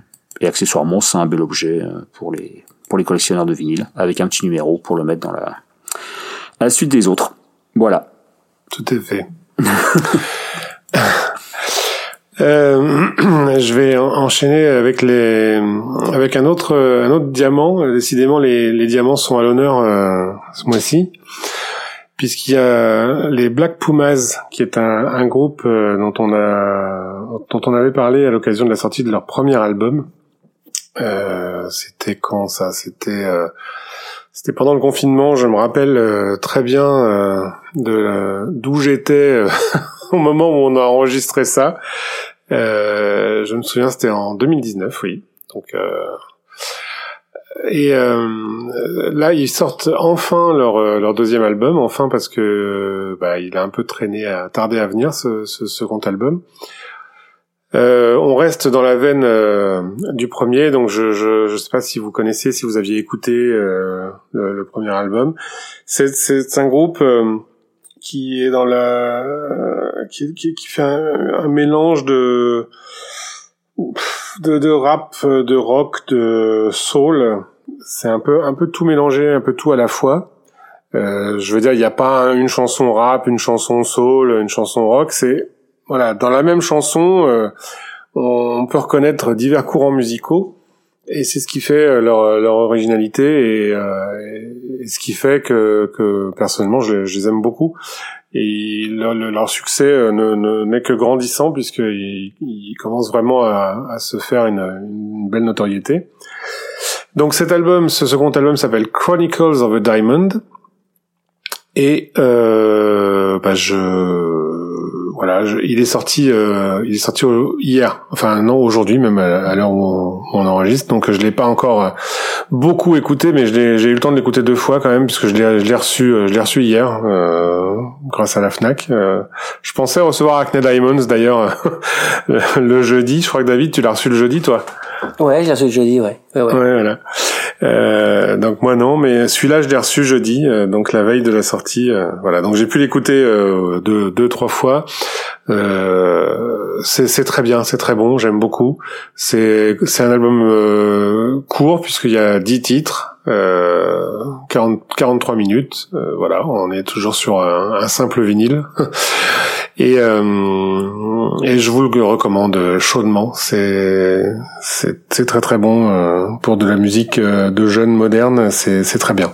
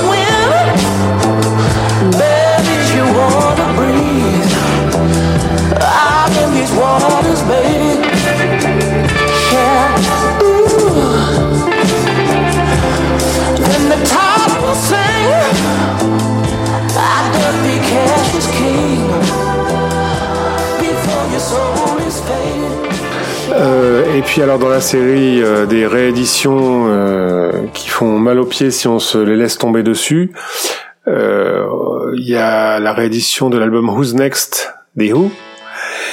Qui est sorti. C'est un énorme pavé, un gros gros coffret avec un livre, avec avec un, qu'est-ce qu'il y a dedans, une BD. Enfin il y a, y a il y a plein de plein de goodies dedans, euh, plein de trucs, et surtout euh, il y a un nombre euh, considérable de, CD, hein, puisqu'il y a, il y a 10 CD qui contiennent ben, tout ce qui a pu être le projet Lifehouse qui s'est transformé en Who's Next. Euh, tout un tas de phases B, de mix différents. Euh, tu veux en parler Thierry parce que je pense que tu l'as plus dépioté que moi. Il y a du live aussi. parce que j'avoue que je, je, suis un énorme énorme fan de, de, de Who's Next. C'est partie de ces, des, disques que j'adore. Euh, donc Who's Next était déjà sorti en 96, donc il y avait eu une édition remasterisée avec quelques bonus tracks. Euh, en 2001, on a eu un deluxe édition, donc les fameux euh, les fameux doubles digipack avec un petit slipcase euh, plastique là de chez Universal, avec un concert euh, sur le deuxième disque. Et là, donc, nous arrive en édition, on va dire 50e anniversaire, avec deux ans de retard à cause de à cause de la crise sanitaire, nous arrive donc la méga, la méga big box euh, euh, lourde et chère, on va dire, autour du projet. Euh, le truc, c'est que là, c'est vraiment très complet, c'est vraiment très bien fait en termes de contenu. Euh, on a vraiment tous les aspects euh, créatifs du truc qui sont pris en compte, c'est-à-dire on a les démos de Peter Zen, on a un concert au tout début à la sortie de l'album quand ils sont encore un peu en phase de warm-up en quelque sorte, on a un deuxième concert euh, aux États-Unis quand ils sont bien rodés, entre les deux, donc on a les sessions, les premières sessions au Record Plant à New York, donc des sessions qui à l'époque n'ont rien donné parce qu'ils estimaient qu'ils étaient bourrés comme c'est pas permis quand ils ont enregistré donc ils n'étaient pas contents à l'époque du résultat, ils sont retournés à Londres enregistrer ce qui est finalement devenu l'album. Euh, il y a plein de choses. Donc, euh, en gros, si on, si on résume, on a donc les deux premiers CD qui sont les démos de Pete Townsend. Donc, moi, j'avoue, euh, j'ai beau être un grand, grand, grand amateur des Who, je me suis jamais intéressé de près aux démos de Pete Townsend. C'est-à-dire, j'ai jamais acheté Scoop, Another Scoop, Life House Project et compagnie. Voire même des, je sais qu'il y a des, coffrets de bootleg qui sont remplis de démos a priori qui ont un son parfait. J'avoue, je me suis jamais intéressé à ça. Donc, ces, ces deux CD ont été une vraie, une vraie découverte. c'est passionnant à écouter. Euh, le, le, comment dire la, le perfectionnisme de Peter Zen quand il fait des démos c'est comme c'est absolument euh, c'est absolument euh, bluffant parce que voilà c'est c'est des morceaux qui sont finis ouais, carrément. Euh, mais là où ça devient je trouve à mon sens fabuleux c'est que quand on écoute le travail des Who en fait ce, ces disques là et ce qui arrive derrière les disques des sessions ça traduit à quel point le, les Who les est un, un un groupe extraordinaire quoi dans le sens où euh, chacun est bon on sait que c'est un groupe de forte personnalité c'est quatre personnalités les ou un peu comme les Zeppelin comme les Beatles euh, voilà euh, c'est quatre, quatre quatre personnes qui amenaient quelque chose.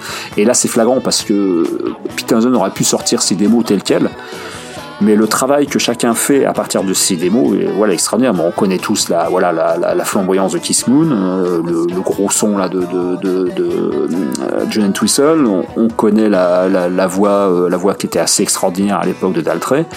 Et ce travail il est parfaitement mis en valeur quand on compare les démos et les produits finis et les versions intermédiaires quoi et rien que pour ça, c'est vraiment passionnant d'écouter les différentes, euh, différentes, euh, différentes étapes. Donc les deux CD de démo, comme je l'ai dit. Le troisième CD, donc c'est les fameuses sessions à New York, dont une grande partie était, enfin même tout était paru, on va dire, euh, dans les bonus à droite à gauche, coffret, euh, édition de luxe et compagnie. Sauf que là, ça a été entièrement remixé, donc ça sonne vraiment différemment euh, que, que ce qui était sorti dans les années 90. On a ensuite donc euh, deux CD de donc les sessions de 70-72. Ce qui est vraiment intéressant sur ces deux CD, donc on parle bien de 70-72, c'est que non seulement il y a tout, il y a les sessions donc de l'album en 71, l'album Who's Next, mais également les sessions des albums, c'est vrai qu'il y a, vraiment une, période assez particulière chez les Who. J'ai entre la période euh, Tommy et la période Quadrophenia. Le seul album donc sur, euh, sur une période qui va en gros de 70 à 72, le seul album c'est Who's Next qui est sorti en 71. Mais il y a eu une foison de, de singles de entre guillemets isolé. Donc euh, il y a eu Let's See Action, Relay, euh, euh, euh, il y a eu The Seeker également, enfin que des bons morceaux qui sont clairement parmi les meilleurs morceaux des. Euh, et on les retrouve tous ici. Donc soit euh, systématiquement, systématiquement comme c'est assez complet, donc on a généralement les versions définitives des singles. Euh, ils ont intégré également les phases B qui sont souvent des morceaux qui n'ont pas été réédités euh, à moins d'avoir des compilations japonaises euh, assez dures à trouver. Euh, on a donc des mix alternatifs, euh, des versions éventuellement avec des prises de voix, des choses un peu différentes ou des versions plus longues qui soit sont des mix d'époque, soit remixés exprès pour, pour ce coffret. Donc c'est rempli jusqu'à la gueule, hein. il, y a, y a, 17 morceaux sur un CD, 16 sur l'autre concernant ces sessions. Euh, la session de New York du CD4, a priori, elle est complète, j'imagine. Enfin, par rapport à ce qui circulait, euh, il y a la même chose, donc je pense qu'ils ont dû mettre tout ce qu'ils avaient. Donc ensuite, les deux, on termine par deux, donc deux doubles CD qui correspondent à deux concerts. Donc le concert au Young Vic à Londres. Donc c'est les fameux concerts qu'ils ont fait dans un, théâtre à Londres juste à la sortie de l'album.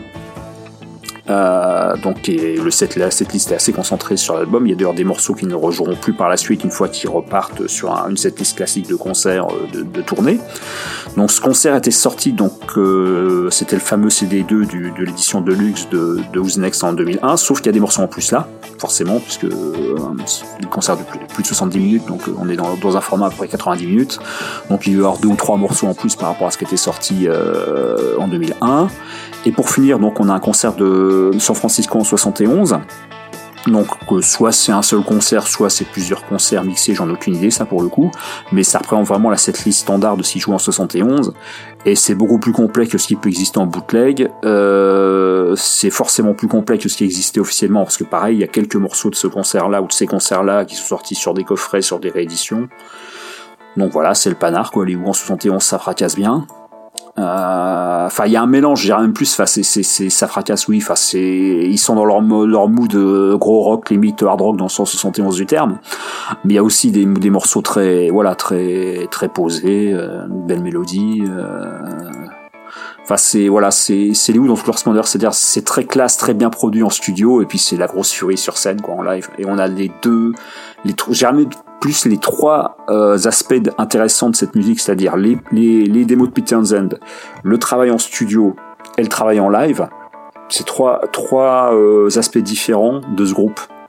Et c'est vraiment intéressant, tout ça est représenté dans ce coffret. Franchement, euh, coffret vraiment, vraiment bien fait, euh, parfait dans son genre. Il a qu'un seul défaut, c'est de pas être facilement trouvable, en tout cas en boutique et d'être relativement cher, mais comme tu l'as dit David, il y a quand même de quoi faire en termes de, contenu, mémorabilia, euh, euh, gros gros livret, plus un, une histoire, enfin un comics, une espèce de bande dessinée, ni plus ni moins, qui est assez, assez, assez conséquente aussi en termes de volume. Donc tout ça a un prix forcément, donc euh, c'est le seul défaut que je pourrais trouver à ce produit, mais bon, comme, tous les, comme tout ce genre de produits, on peut les trouver sur les plateformes de streaming, donc tout le monde peut les écouter, il n'y a pas de souci. Voilà, donc le The Who, euh, Who's Next, Super Deluxe Edition. Très bien. Euh, eh bien, écoutez, euh, David, tu vas terminer peut-être avec une bande dessinée? Ouais, c'est rare quand même une bande dessinée. C'est alors pourquoi on en parle? Parce que tout simplement, ça s'appelle sobrement Altamont. Et euh, c'est une bande dessinée qui raconte l'histoire d'une bande de copains euh, qui va voyager dans un combi euh, van de Los Angeles jusqu'à San Francisco pour se rendre à, à ce festival d'Altamont. Voilà. Donc euh, c'est c'est l'histoire de. On, on, suit ces quatre copains, ces cinq copains pardon, qui vont au festival avec toute une partie de, de, de, de, cette BD qui va poser des questions sur la société de l'époque, euh, que ce soit politique, la guerre du Vietnam, euh, voilà. Il y a un côté baba cool au départ, hein, parce que c'est quand même des, des, hippies qui se rendent là-bas. Et puis, ben, ils vont arriver là-bas, ils vont être confrontés à la à la réalité d'un à la réalité d'un festival musical qui est quand même euh, bah, violent, en tout cas avec toute la toute la violence qu'il y aura eu. Alors que leur, leur truc au départ, c'est euh, la joie et, et, et l'envie d'aller voir les Stones sur scène. Voilà. Donc euh, ça raconte cette histoire. Euh, ça, ça, ça, ça, se termine pas forcément bien évidemment, mais l'histoire du, du, festival on la connaît. Hein, mais euh, là c'est l'histoire des, des, des, copains en fait, voilà, avec avec le, le trip d'acide, euh, avec euh, une ambiance assez euh, assez particulière sur ce festival. Enfin voilà, les, les Hells Angels euh, qui, qui, qui, qui, qui étaient très violents, qui tapaient sur les sur les festivaliers. Donc voilà voilà ce que raconte cette bande dessinée. Euh, le, le, dessin, c'est Charlie Adler, c'est le, le, dessinateur de euh, de la BD Walking Dead. Euh, qui voilà donc c'est vrai c'est vrai qu'on retrouve le trait un petit peu de de, de Rick euh, et, et, de ses comparses. Voilà.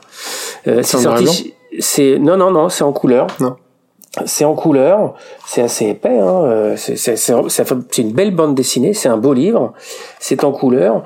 Dans les vignettes qui, qui parfois euh, bah, dessinent, représentent les Stones, on, on, on peut voir l'inspiration de certaines photos euh, d'Ethan Russell, par exemple. Euh, mais voilà, donc c'est c'est sorti chez Glénat. Euh, c'est vraiment sympa, c'est un, un, bouquin très sympa. Ça se lit vite, hein, ça reste une bande dessinée. Hein. Bon, bah écoutez, euh, voilà qui conclut euh, notre 31e émission. Une émission quand même importante dans, dans l'histoire de notre podcast parce que qui aurait dit que nous chroniquerions un album des Stones? C'est cool. On en a déjà chroniqué dans, dans les pages de Stone News quand même. Hein. Ah bah oui. Fort heureusement. Là, c'est pas pareil. oui. Là, c'est pas pareil.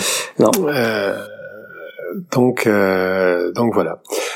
euh, bon, écoutez, on se retrouve euh, bah, la prochaine fois. On sait pas trop quand, mais comme d'hab, hein, euh, un mois, deux mois, euh, comme ci, comme ça.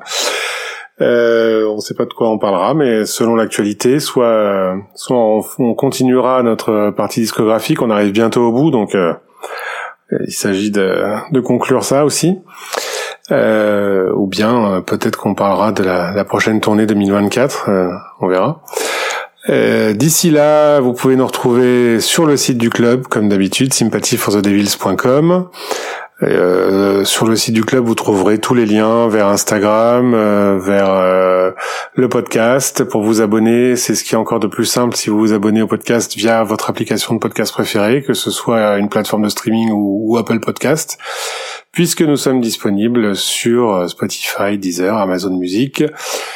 Et voilà, comme d'hab, euh, si vous voulez nous laisser des petits mots, des petits messages, euh, ça nous fait toujours plaisir. Euh, dites-nous aussi ce que vous avez pensé d'Acne Diamonds. On, lira vos, missives et vos messages avec plaisir lors de la prochaine émission. peut-être que vous n'êtes pas du tout d'accord avec nous, peut-être qu'on a dit des, grosses conneries, et n'hésitez surtout pas à, nous faire part de, bah, vos avis. Voilà. Bah, à la prochaine fois. Salut David, salut Thierry. Salut. Salut David, salut David.